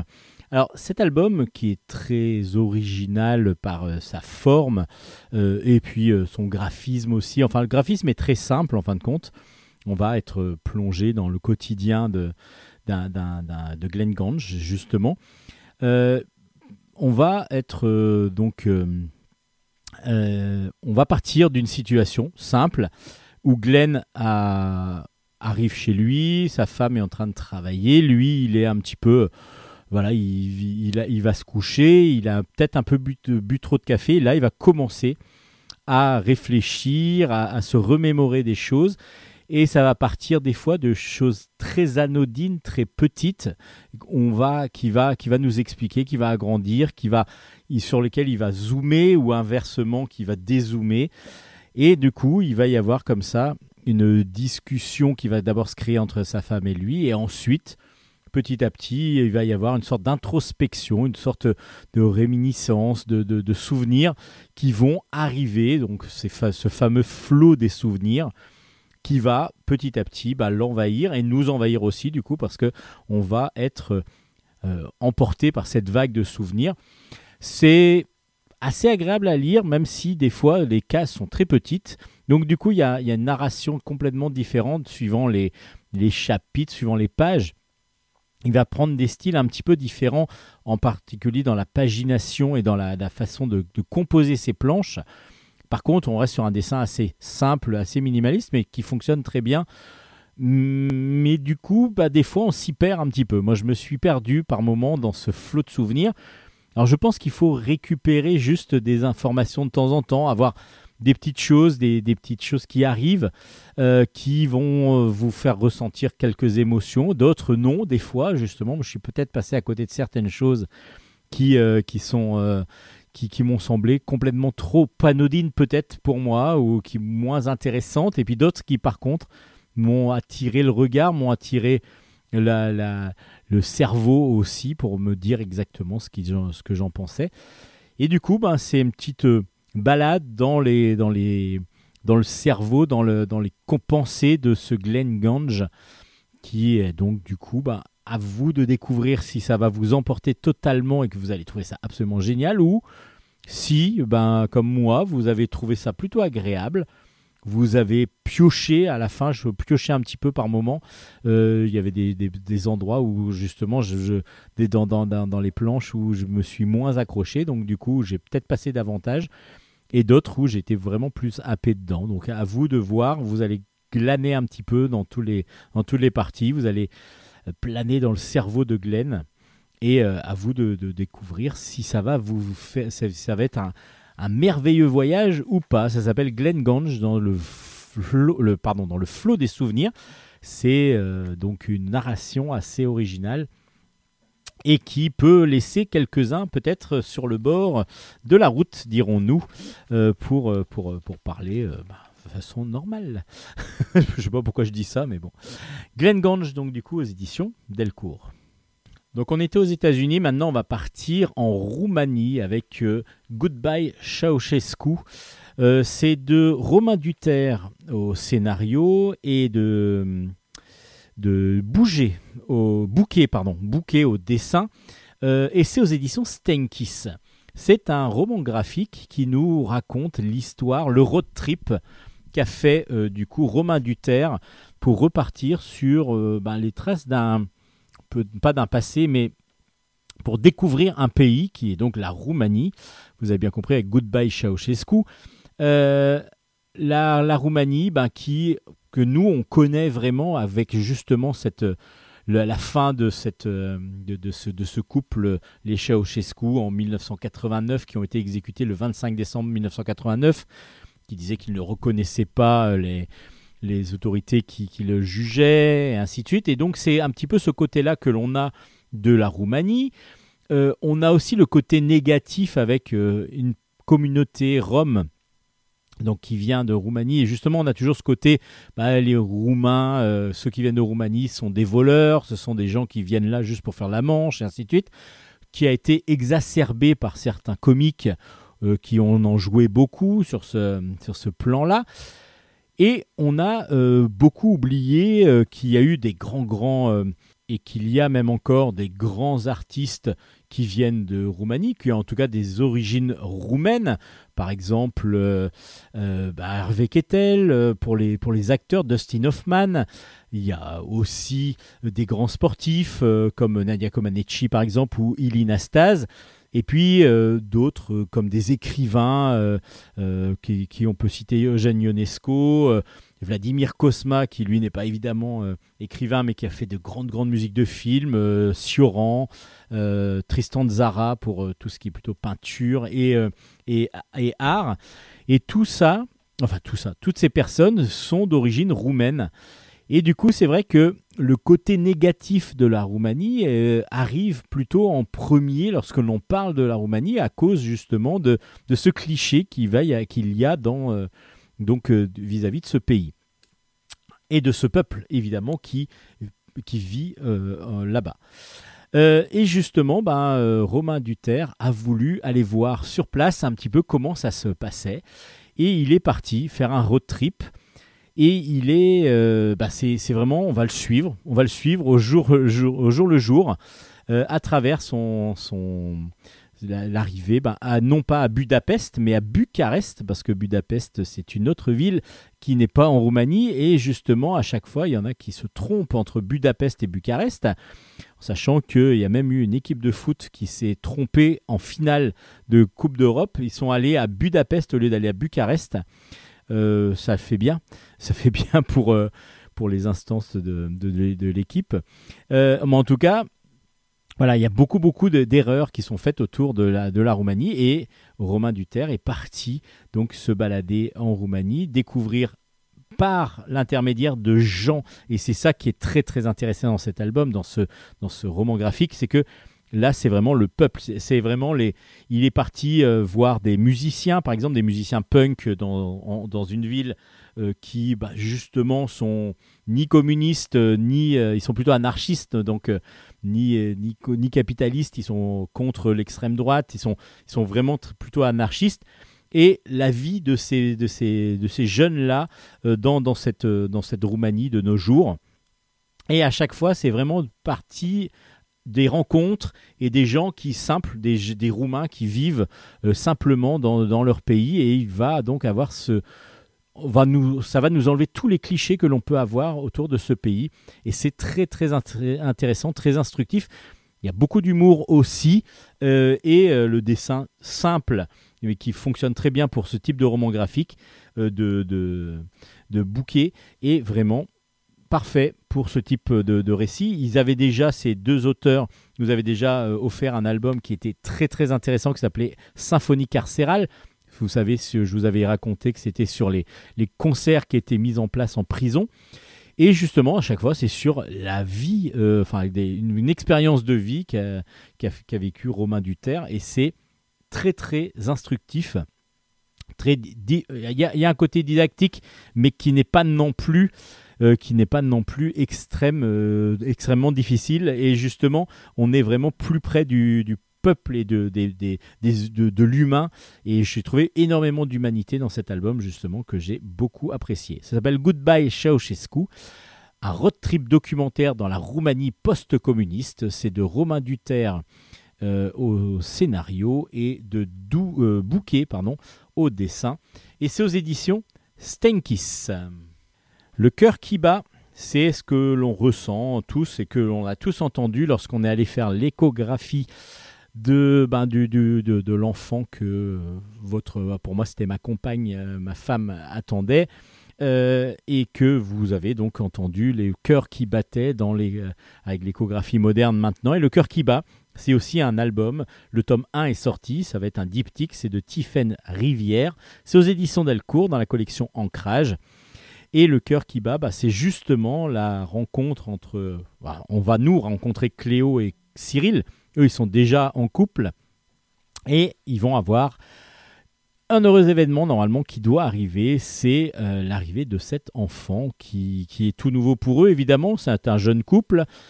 Les parents, on va les découvrir, ne sont pas obligatoirement euh, du, même, du même monde du tout. Cléo, elle, elle vend des légumes euh, dans un, dans, un marché. Euh, Cyril, lui, il travaille à la télévision. Euh, et ils ont deux mondes complètement différents. Cléo, bah, ses parents sont, euh, agriculteurs. Et Cyril, lui, ses parents sont plutôt bourgeois, apparemment, et très, très croyants. Et ils font, sa mère prie énormément. Et donc, ce couple va faire un enfant et ça va être tous les changements qui va qui va subsister qui va qui va subvenir dans, dans cette dans, cette dans cet album.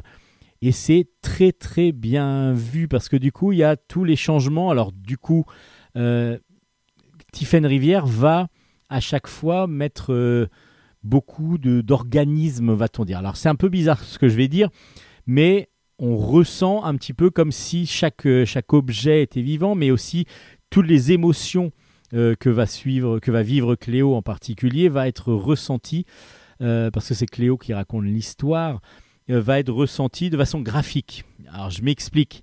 C'est-à-dire que lorsqu'elle est malade, par exemple, on a l'impression qu'il y a une grosse... euh, Elle va vomir, mais euh, que ça prend le, carrément la planche complète. Euh, voilà, il y a des, tous les ressentis de colère, de, de frustration, tout ça, ça va être ressenti à chaque fois graphiquement. Et c'est super bien trouvé. Super bien trouvé parce que, évidemment, quand une femme est enceinte, elle va avoir des changements d'humeur à cause des, des, des hormones qui vont jouer leur, euh, qui vont jouer des tours un petit peu à, la future maman. Et du coup, on va avoir des planches très sombres euh, qui vont après être égayées par de la couleur dès qu'il va y avoir quelque chose de plus positif. Tout ça, c'est des, stratagèmes graphiques qui sont très très bienvenus. Les personnages sont des fois caricaturaux au possible parce que du coup, bah, poussés un peu à l'extrême dans leur, euh, dans, dans, dans leur, dans leurs caractéristiques. Et c'est super bien fait, super agréable. Et je trouve que ce qui est très très bien fait aussi, c'est que, alors je spoil pas trop parce que c'est le début, euh, elle, va, perdre l'enfant, euh, Cléo, et justement, il y a toute cette partie, justement le premier, la première échographie, le cœur ne bat pas. Donc du coup, l'enfant est, mort, euh, enfin n'est pas mort-né, il est, il pas viable, donc l'embryon ne- n'est pas, n'est pas vivant. Et là, il va y avoir toute une explication, mais pas une explication comme euh, didactique de base. On est vraiment sur des, des, gens qu'elle va rencontrer qui dit bah oui, moi j'ai eu plusieurs fausses couches ou, plusieurs, euh, plusieurs embryons qui sont qui n'ont pas fonctionné. Et c'est normal, et c'est justement la normalité de, de, de, la, de, de cette, de cette non euh, viabilité de, de certains embryons qui n'est pas du tout, du tout, du tout connue. C'est-à-dire qu'il faut savoir qu'une femme, pour pouvoir avoir un enfant, des fois, il lui faut plusieurs tentatives. Et les fausses couches, c'est assez normal dans la vie d'une femme.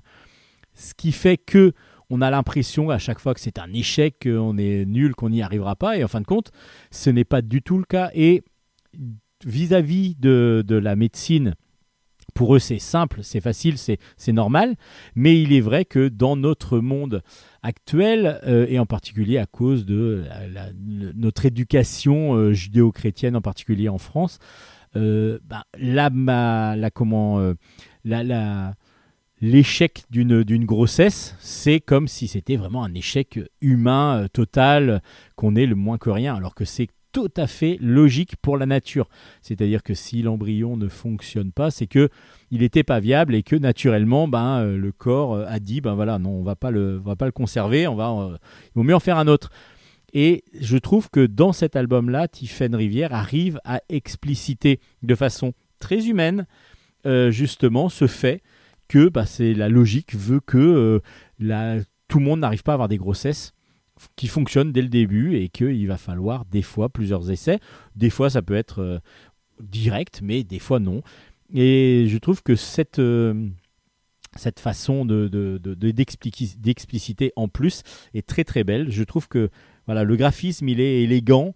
euh, et très drôle par moment parce que justement elle va, elle va exacerber certaines émotions par des jeux de, de graphisme et de couleurs qui, fonctionnent très très bien. Le cœur qui bat, c'est vraiment un- j'ai vraiment beaucoup apprécié c'est ce premier tome euh, de cette euh, de cette collection, enfin de cette euh, autrice que je ne connaissais pas, et j'ai bien envie d'aller découvrir le reste de ce qu'elle a fait.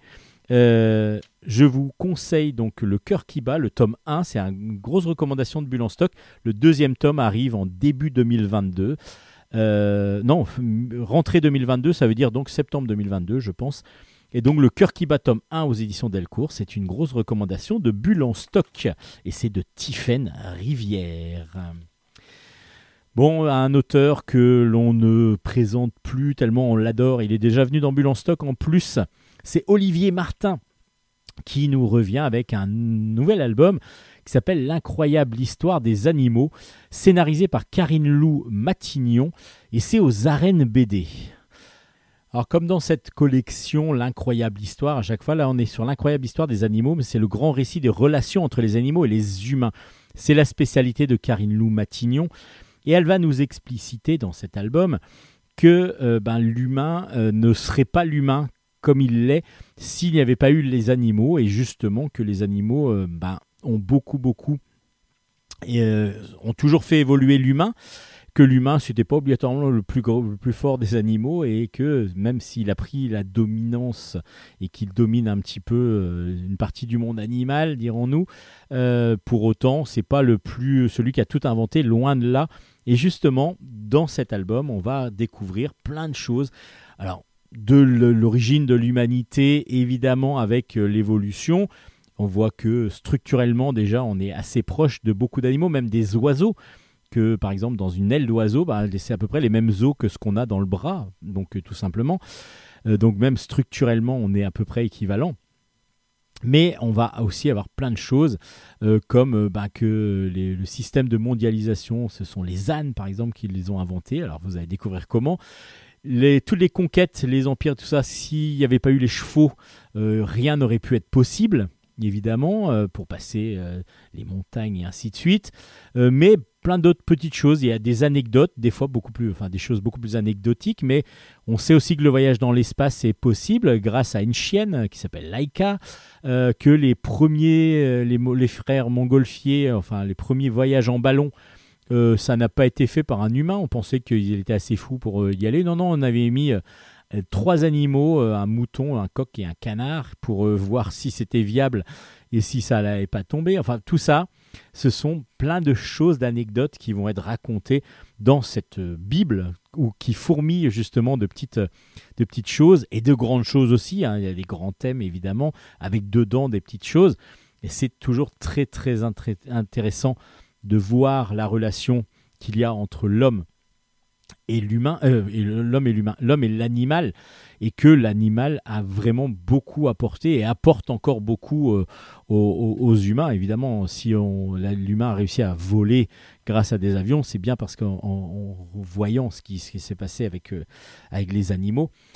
Et puis, ben vient, ben, tout ça, c'est mis en dessin par Olivier Martin, qui nous offre ben, un bestiaire énorme. C'est tout, tout est magnifique. Les planches sont superbes et en plus les planches sont en couleur directe. Et quel bonheur, quel plaisir. Il y a juste une petite chose que je pourrais reprocher. La petite chose, c'est pourquoi ce format-là. J'aurais tellement vu des planches beaucoup plus grandes parce que on aurait vu encore plus le détail de dessin. Alors les dessins sont vraiment très très précis, très délicat par moments, euh, très très réaliste aussi, et en même temps les couleurs euh, directes qui sont apportées par, euh, Olivier euh, Martin va nous offrir à chaque fois des planches absolument sublimes.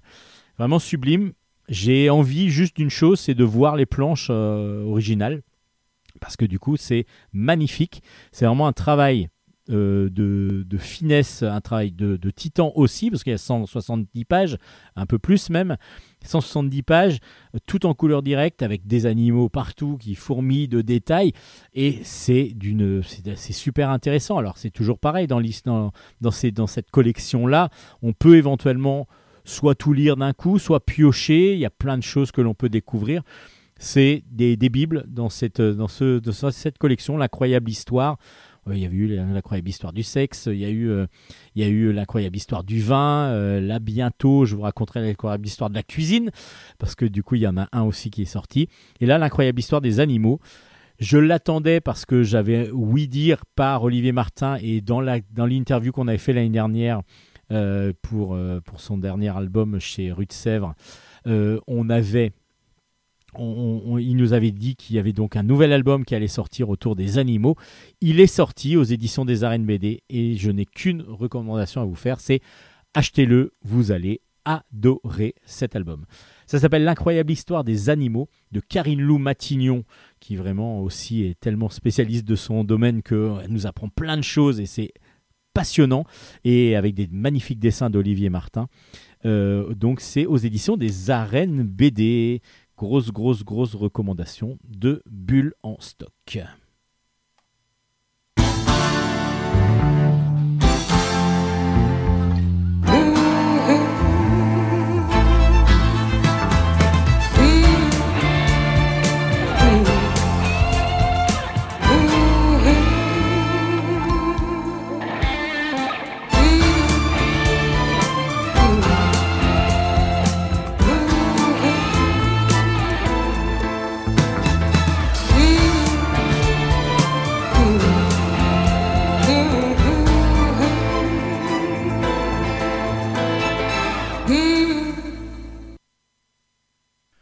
On continue ces chroniques BD avec euh, ceux du Chambon.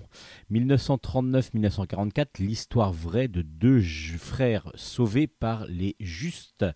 C'est de Mats au scénario, de Canelos au dessin et d'après le récit de Étienne Veil. Et c'est aux éditions Steinkiss. Alors, les justes, euh, enfin ceux de Chambon, pardon, ce sont, on va suivre l'histoire de deux enfants. Alors c'est l'histoire vraie, donc de Étienne Veil et de son frère Philippe, qui sont, là on est en 39, la famille Veil donc passe des vacances euh, au milieu de la France, et la déclaration de guerre. Alors pour eux, euh, ben, là, ils habitent à Lille, ils travaillent à Lille pour le papa, et donc il va falloir retourner euh, travailler, donc, euh, mais c'est la France occupée donc à ce moment-là. Et il va falloir que donc le père de, se sépare de ses enfants et de sa femme afin d'aller travailler, de pouvoir subvenir aux besoins de la famille. Eux essayent de, tant bien que mal, la femme et, et les enfants de rester donc dans l'hôtel pour pouvoir euh, y continuer leur séjour afin de ne pas être trop inquiétés. Et puis on va avoir comme ça pendant tout l'album bah, l'histoire du père, l'histoire de la mère, qui vont, comme ils sont séparés, ben, ils vont avoir des péripéties différentes évidemment. Donc c'est toujours raconté de, du haut d'un enfant, parce que du coup au début de, de l'aventure, enfin de l'aventure, de la guerre, Étienne a 3 ans et donc on va le voir grandir aussi pendant la, pendant la guerre.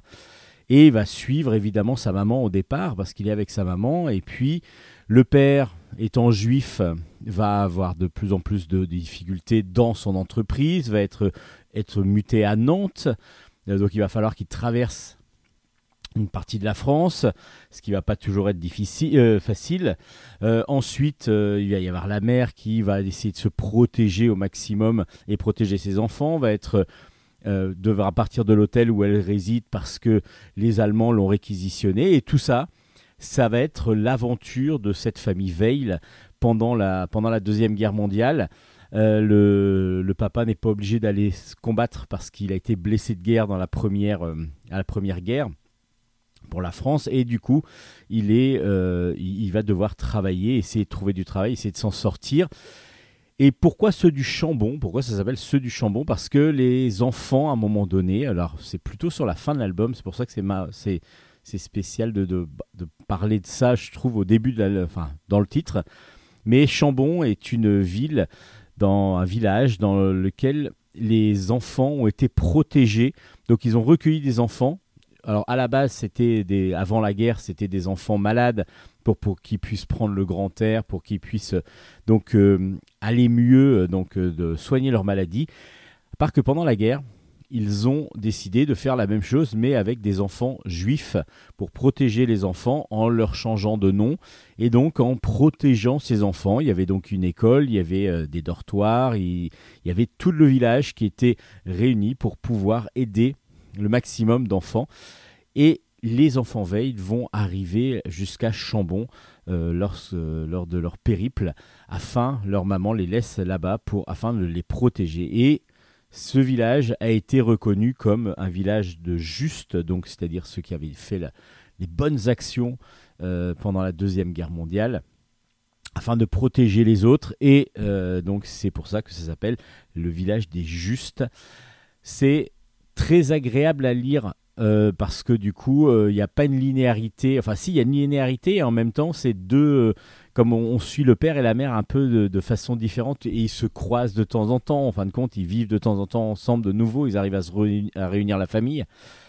Mais du coup, le fait qu'il y ait à chaque fois des chapitres, un sur le père, un sur la mère, on voit les deux, les deux histoires, les deux, les deux, les deux destins euh, séparément et c'est plutôt euh, assez intéressant. Et Mats a utilisé d'une part le récit d'Étienne, qui, a, qui lui a permis de voir ce que faisait, vu qu'il était avec, accompagné, il accompagnait sa maman pendant, le, pendant, la, pendant qu'elle se, se déplaçait pendant la Deuxième Guerre mondiale, pendant qu'elle essayait de, vivre et de survivre. Euh, donc il a, lui, il a pu raconter ce qu'il avait vécu avec sa maman. Pendant ce temps-là, il a pu récupérer aussi euh, les, les, notes que son père avait faites donc dans un, dans un carnet où il a pu expliquer ce que lui faisait. Donc c'est pour ça qu'il y a ces deux récits qui se croisent évidemment, parce que le but c'est quand même que la famille se réunisse à un moment donné. Donc ceux de Chambon est plutôt intéressant dans de, ce, de ce côté, euh, comment dire, narratif. Moi j'ai beaucoup apprécié ce côté narratif euh, en chapitre avec à chaque fois donc des, le père ou la mère que l'on va suivre. Le dessin est euh, très fin, très euh, réaliste, mais euh, léger aussi par moment. Il y a juste par moment, je trouve que certains dessins sont un peu figés. Ce qui m'a, ce qui m'a des fois, bah, pas gêné, mais c'est, c'est vrai que on est sur des dessins des fois qui manquent un petit peu de mouvement. Mais euh, c'est, pas très très grave pour le style de récit, parce qu'on est quand même plus sur du contemplatif euh, long, pendant, pendant souvent, euh, plutôt que de sur l'action. Là, il a pas de, ils, ils prennent jamais les armes. Ils sont vraiment des. aussi, on voit la vie de ceux qui, entre guillemets, ben, devaient survivre sans avoir trop de problèmes non plus d'argent. Excusez-moi, sans avoir trop de problèmes d'argent. Et donc, du coup, qui ont toujours pu s'en sortir euh, d'une façon assez, euh, assez, assez bonne. Ça s'appelle donc Ceux, du Chambon, pardon. Euh, C'est aux éditions Steinkiss à découvrir si vous voulez bah, encore un peu plus de choses autour de ce village des Justes, si vous ne connaissiez pas, ou ceux qui connaissent peut-être avoir un peu plus de renseignements. On part maintenant vers des cieux, enfin même carrément dans l'univers complet avec Astra Saga. Le tome 1 s'appelle L'or des dieux. C'est de Filippo Gacchi et c'est aux éditions Delcourt. Le premier tome donc est sorti. Euh, on est donc euh, en 3525 du calendrier impérial. On va être dans un space opéra total euh, avec une, une, histoire qui euh, peut ressembler à, des histoires de space opéra un petit peu comme Star Wars que l'on connaît déjà. Euh, en effet, après qu'il y ait eu le Ragnarok, des civilisations entières ont disparu dans l'univers. Et donc, maintenant, l'univers est sous la coupe de l'Empire. mais il y a une rébellion qui est toujours présente. Et on va suivre dans ce premier tome, un cargo spatial qui traverse euh, donc l'espace. Et il y a une cargaison euh, très précieuse d'or qui se trouve à l'intérieur. Donc il ne faut pas que, évidemment, l'or tombe entre de mauvaises mains, évidemment, parce que ça pourrait changer la donne politique de la galaxie. Euh, donc il va falloir récupérer l'or et évidemment les, les, groupements, euh, les, unités en fonction euh, vont, euh, vont se battre pour pouvoir essayer de récupérer l'or. Et en particulier, on va suivre deux, personnages qui font partie des, militaires qui vont devoir aller récupérer l'or dans ce cargo. C'est un space opéra comme on aime les voir parce que du coup il y a beaucoup beaucoup de choses. Déjà graphiquement on est dans du magnifique tout le temps. Euh, on a des scènes de combat de vaisseaux spatiaux qui fonctionnent à merveille. La couverture est sublime avec beaucoup beaucoup d'effets de couleurs en particulier. En plus euh, la couverture a été faite euh, avec un gaufrage doré par, Delcourt et du coup ça rend encore plus- mieux que ce que que- que- qu'un- qu'une couleur simple. Là, vraiment, la, couverture ressort énormément. Euh, tout le reste est à l'avenant dans le dessin. Euh, et par contre, on va avoir. C'est une mise en place d'univers. Et c'est vrai qu'en science-fiction, c'est toujours un peu la difficulté. C'est que comprendre bien l'univers dans lequel veut nous envoyer euh, Philippe Ogaki, et nous amène Philippe Ogaki tout simplement, euh, et des fois, bah, il faut se tenir un petit peu, il faut bien comprendre un petit peu les, tenants et les aboutissants, qui ils sont. On va avoir des informations au fur et à mesure grâce à des flashbacks. Donc ça, c'est plutôt intéressant. Comment est arrivée euh, cette, euh, cette mise en position de... Enfin, cette, cette suprématie de, de l'Empire? Comment les rebelles vont commencer à, pouvoir... bah, être contre évidemment cette, la, mise, la mise la main sur l'Empire? Tout ça, c'est des fois un petit peu difficile à comprendre. Donc il va falloir, surtout qui est qui, comment les... Voilà, au départ, on, se, on a l'impression de s'y perdre. Et en fin de compte, il faut s'accrocher un petit peu pour après vraiment apprécier l'univers au maximum. Il y a déjà des informations aussi sur les couvertures de base. Enfin, vous savez, la deuxième et troisième de couverture, euh, vous avez de, des informations donc, qui vous permettent comme ça d'avoir euh, déjà une petite base. Donc il faut les lire. Ça, je vous le conseille grandement parce qu'autrement vous allez peut-être vous y perdre. Et puis après, ben, plonger dans cette euh, saga, euh, dans ce space opéra, Astra Saga, qui pour l'instant, bah, du coup, forme un, premier, un bon album, surtout graphiquement au départ. Après, comme je vous disais, scénaristiquement, il faut s'accrocher un petit peu. Mais on espère que toute la suite va être vraiment excellente pour pouvoir nous donner bah, un univers à la Star Wars, euh, mais mélangé évidemment de, mythologie nordique. Quand je vous parle de Ragnarok, par exemple, ça fait partie de la mythologie nordique.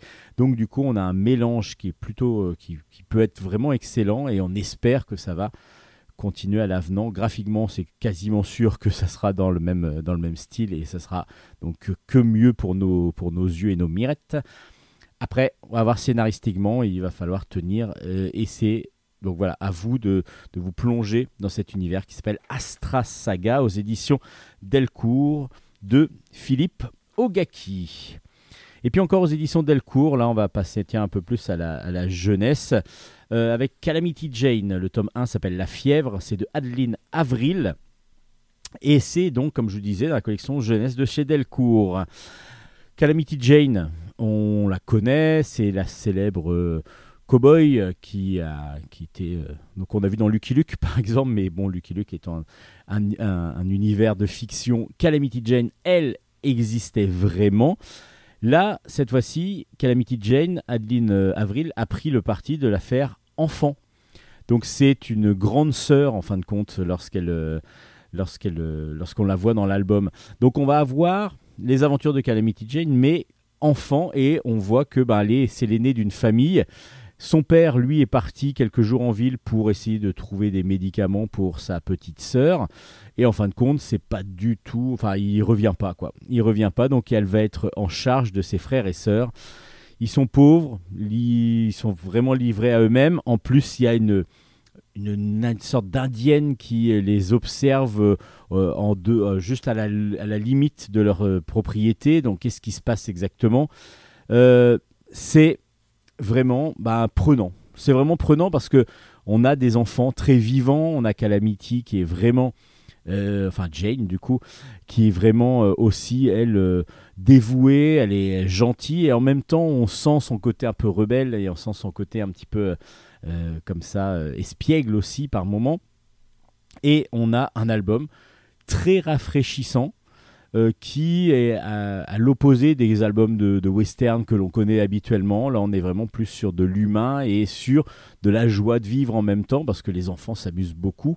Euh, mais euh, évidemment, le, drame qui va arriver avec cet enfant qui tombe malade, la petite de 3, de 3 ans, bah, évidemment, ça va plomber un petit peu l'ambiance, même si bah, il faut continuer à vivre, continuer à survivre en tout cas, sans le papa qui n'est pas là. Et du coup, on a vraiment quelque chose de très très bon. Vraiment un premier album qui m'a vraiment surpris parce que je m'attendais plus à quelque chose de plus didactique avec euh, voilà Calamity Jane c'est ça. Non, c'est vraiment euh, les, tout le tout la, famille, tout toute le- le- la, la jeunesse euh, fougueuse des, des enfants que l'on retrouve dans l'album.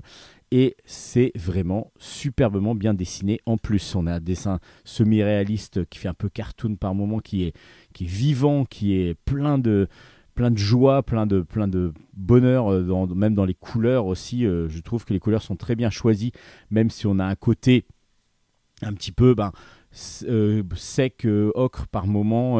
mais tout ça ressort et je, je sais pas, j'ai vraiment beaucoup, beaucoup, beaucoup apprécié ce Calamity Jane qui est facile à lire, qui est très agréable à lire, aussi bien pour les plus jeunes que pour les, pour les vieux comme moi. Vraiment, c'est un pur une, petite, pure petite merveille de, lecture. Calamity Jane, donc tome 1, La fièvre par Adeline Avril. Une bonne grosse recommandation de, de, chez de Bulle en stock. C'est aux éditions Delcourt. Et euh, bah, j'espère que les prochains seront à l'avenant parce que du coup, j'ai vraiment beaucoup, beaucoup apprécié cet album. Donc ça s'appelle Calamity Jane et c'est aux éditions Delcourt. À vous de le découvrir. Yes, no, maybe. I don't know. Can you repeat the question? You're not the boss of me now. You're not the boss of me now. You're not the boss of me now. And you're not so big. You're not the boss of me now. You're not the boss of me now. You're not the boss of me now. And you're not so big. Life is unfair. Comme certaines cuvées de vin que l'on attend tous les ans, comme le Beaujolais par exemple, euh, il y a certaines BD que l'on attend euh, avec régularité et qui sortent avec régularité justement et on est toujours heureux de les retrouver. Alors on va commencer par Dad par exemple, le tome 8 s'appelle Cochon familial. Euh, cocon familial, pourquoi cochon? C'est pas du tout en plus parce que justement il va pas y avoir de cochon mais il va y avoir un chien là qui va arriver.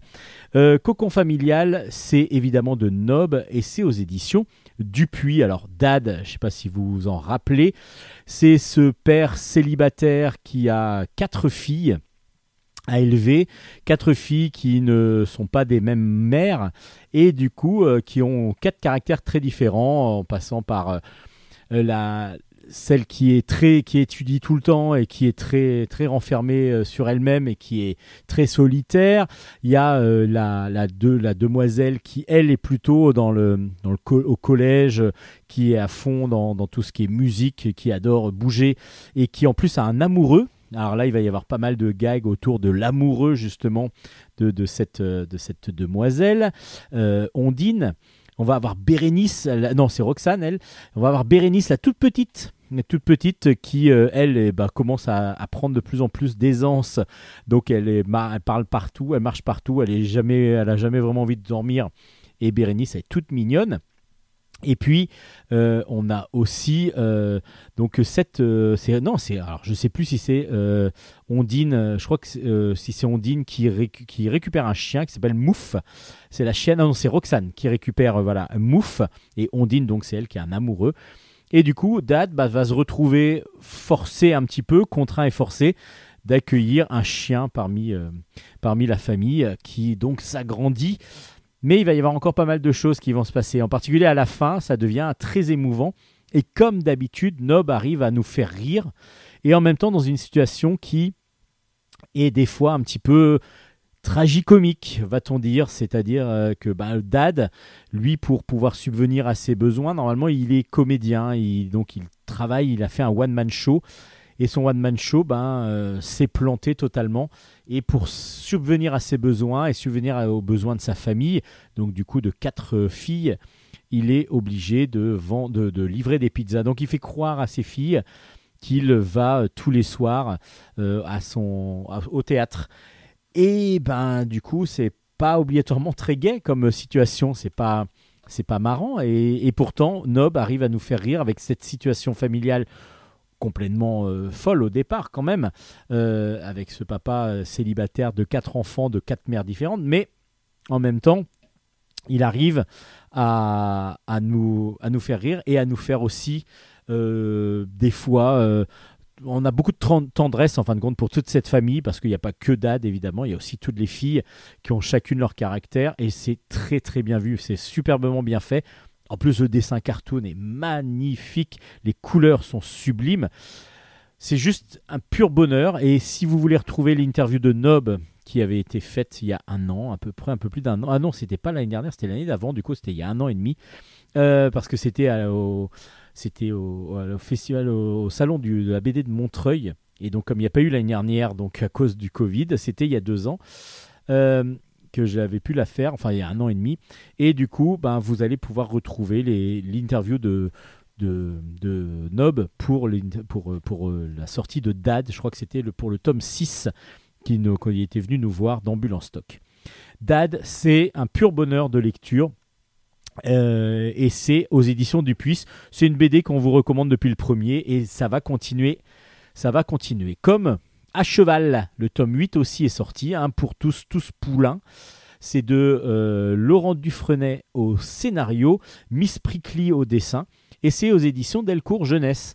Alors là, c'est pareil, moi je suis pas un grand grand fan de, de- d'équitation, pas un grand fan des chevaux, et pourtant cette série, je l'adore. Pourquoi? Parce que c'est une série en gag, mais on va, on vit dans un haras, et dans ce haras, il y a chaque cheval qui a une particularité, une personnalité complètement différente. Et ce qui est très drôle, c'est justement que chacun va avoir, il va y avoir des gags autour de toute cette communauté euh, chevaline, mais avec évidemment les caractéristiques de chacun. Il y en a un qui est très fougueux, un autre qui, mange tout le temps.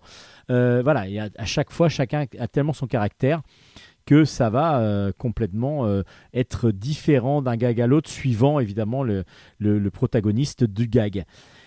Cette fois-ci, on retrouve donc euh, ces, chevaux qui arrivent autour d'un pré. Et là, il y a eu un heureux événement qui est arrivé. En effet, il y a Choco qui est arrivé.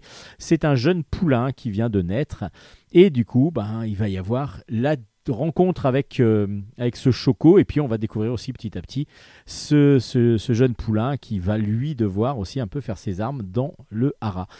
C'est toujours superbement bien dessiné.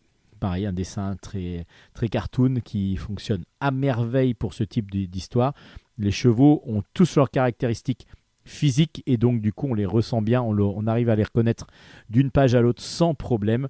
C'est vraiment un pur bonheur de, de lecture. Comme d'habitude, moi je prends toujours un grand plaisir et pourtant je vous dis je ne suis pas obligatoirement fan d'équitation Euh, et ça marche sur moi. Donc du coup il y a eu des, séries hein, que j'ai lues où euh, justement c'était peut-être trop ancré sur l'équi- l'équitation. Là, on est plutôt sur la personnalité de chaque animal et c'est complètement différent. Je trouve que c'est plus, on est plus sur l'élevage que sur l'équitation et donc du coup là, la personnalité des, protagonistes, donc des chevaux, ont complètement des chevaux et des poneys. Il y a aussi des poneys ont complètement leur, euh, leur- voilà euh, caractéristiques et ce qui est vraiment très très intéressant, c'est que chacun est complètement différent de, de l'autre. À cheval, donc aux éditions Delcourt, le tome 8 est sorti. Pareil, c'est une série que je vous recommande. Et puis bah, le tome 17 cette fois-ci, là, c'est une série qui est un peu plus ancienne. Euh, c'est Kid Paddle, le tome 17 est sorti, t'as tout compris. Alors tatou avec tatouage en fin de compte. Le tatou compris, c'est de Midam évidemment, aidé au dessin par Derain. Et c'est euh, aux éditions Dupuis. Euh, Kid Paddle, vous le connaissez tous. Il est avec ses amis fans de jeux vidéo, de monstres, de films d'horreur. Alors film d'horreur qu'il ne peut jamais aller voir, même s'il y a des stratagèmes de fous qui sont mis en place pour essayer de rentrer au cinéma pour voir des films d'horreur. Alors justement là c'est un peu vieilli du coup parce que maintenant avec les plateformes de streaming, euh, Kid aurait la possibilité de voir tous les films d'horreur qu'il souhaite si ses parents ne faisaient pas attention. Son père, de toute façon, il est un petit peu euh, dans la lune, il, rêve un petit peu. On n'a jamais vu la maman, tiens, je crois. Et par contre, le papa, il est un petit peu euh, abracadabrant, un petit peu aussi par moment. Et puis il y a sa sœur, surtout. Il y a la sœur de Kid, qui elle est très euh, poney et, princesse. Évidemment, des monstres avec des poneys, des princesses, bah, ça fait pas bon ménage toujours. Donc chacun a, ses a sa, façon de vivre. Et euh, lui euh, déteste évidemment Kid, déteste évidemment les princesses. Et elle déteste les monstres. Alors quand une princesse va être prise pour devenir un monstre ou faire partie d'une figurine, parce qu'il est évidemment collectionneur de figurines, il est fan de jeux vidéo, et justement il y a encore son pendant, son avatar de jeux vidéo de Game Over, qui, va, il y a encore des gags dans, dans Kid Paddle aussi, donc si vous aimez Game Over, où il y a toujours ce petit barbare qui doit sauver une princesse, mais qui à chaque fois rate à cause de, choses complètement absurdes la plupart du temps qui arrivent dans le jeu, euh, bah, c'est l'avatar de Kid Paddle quand il joue aux jeux vidéo. Et donc on le voit dans Kid Paddle. Et là, il y a quelques gags encore. Euh, on est toujours content de retrouver Game Over. Du coup, Euh, moi j'adore. De toute façon, ces deux séries qui sont complémentaires vu que c'est le jeu vidéo auquel joue, au- Kid qui, qui apparaît dans, dans Game Over. C'est toujours aussi drôle, toujours aussi bien dessiné, euh, c'est toujours aussi euh, voilà, toujours aussi fun. Et pourtant, ça fait 17 ans qu'on le lit et 17 ans qu'on ne, bah, que je trouve que ça n'a pas pris une ride. Il y a des gags qui sont récurrents, mais justement, il y a aussi le côté euh, récurrent qui fait, qui fonctionne. Le côté running gag qui, à un moment donné, bah, nous fait toujours, qui fonctionne tout le temps. Alors évidemment, si vous relisez les 17 d'un coup, je pense qu'à un moment donné, vous aurez peut-être une petite overdose. Mais en tout cas, en lire un de temps en temps, euh, que celui-là, ça fait toujours plaisir de recevoir un kit paddle et de pouvoir découvrir encore des nouvelles histoires, même si, comme je vous dis, bah, il y a toujours euh, des choses qui, euh, qui sont immanquables dans un kit paddle, comme l'arrivée au théâtre, au cinéma plutôt, essayer de rentrer au cinéma en fraude, c'est toujours assez drôle. Kit paddle, tome 17. T'as tout compris aux éditions Dupuis, c'est ce qui va refermer le bulle en stock de cette semaine.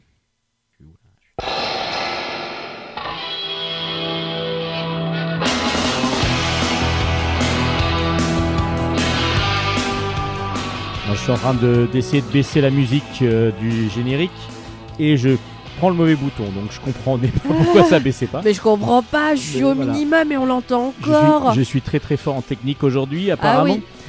Bon, bon, après, euh, Non, c'était mais je- j'ai même pas remarqué, donc euh, à partir de là. mais en même temps, vous en- vous n'entendez plus rien, vous pouvez plus rien sentir. Si, Là, j'ai- j'ai pas perdu l'odorat, je peux vous assurer que j'ai pas perdu l'odorat. allez, ça va être dodo, Ouais.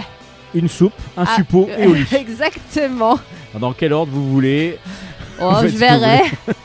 Mais au lit Et en le- dernier quand même, parce que ce serait bien que je fasse le reste avant de m'endormir. Ouais, bah, vous faites ce que vous voulez. En tout cas, Oui. soignez-vous bien, Hélène. Merci. On se retrouve la semaine prochaine pour des chroniques manga. Pour de nouvelles aventures palpitantes comme cette semaine.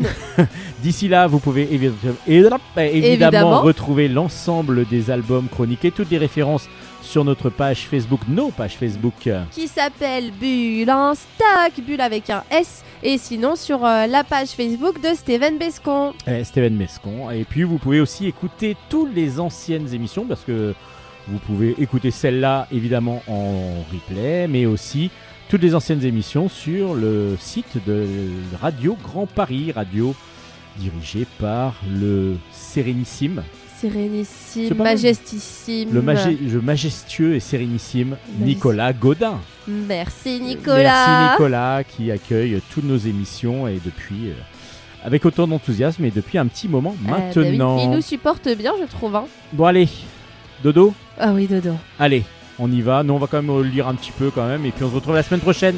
À la ciao, semaine ciao, ciao. prochaine, Matalaishu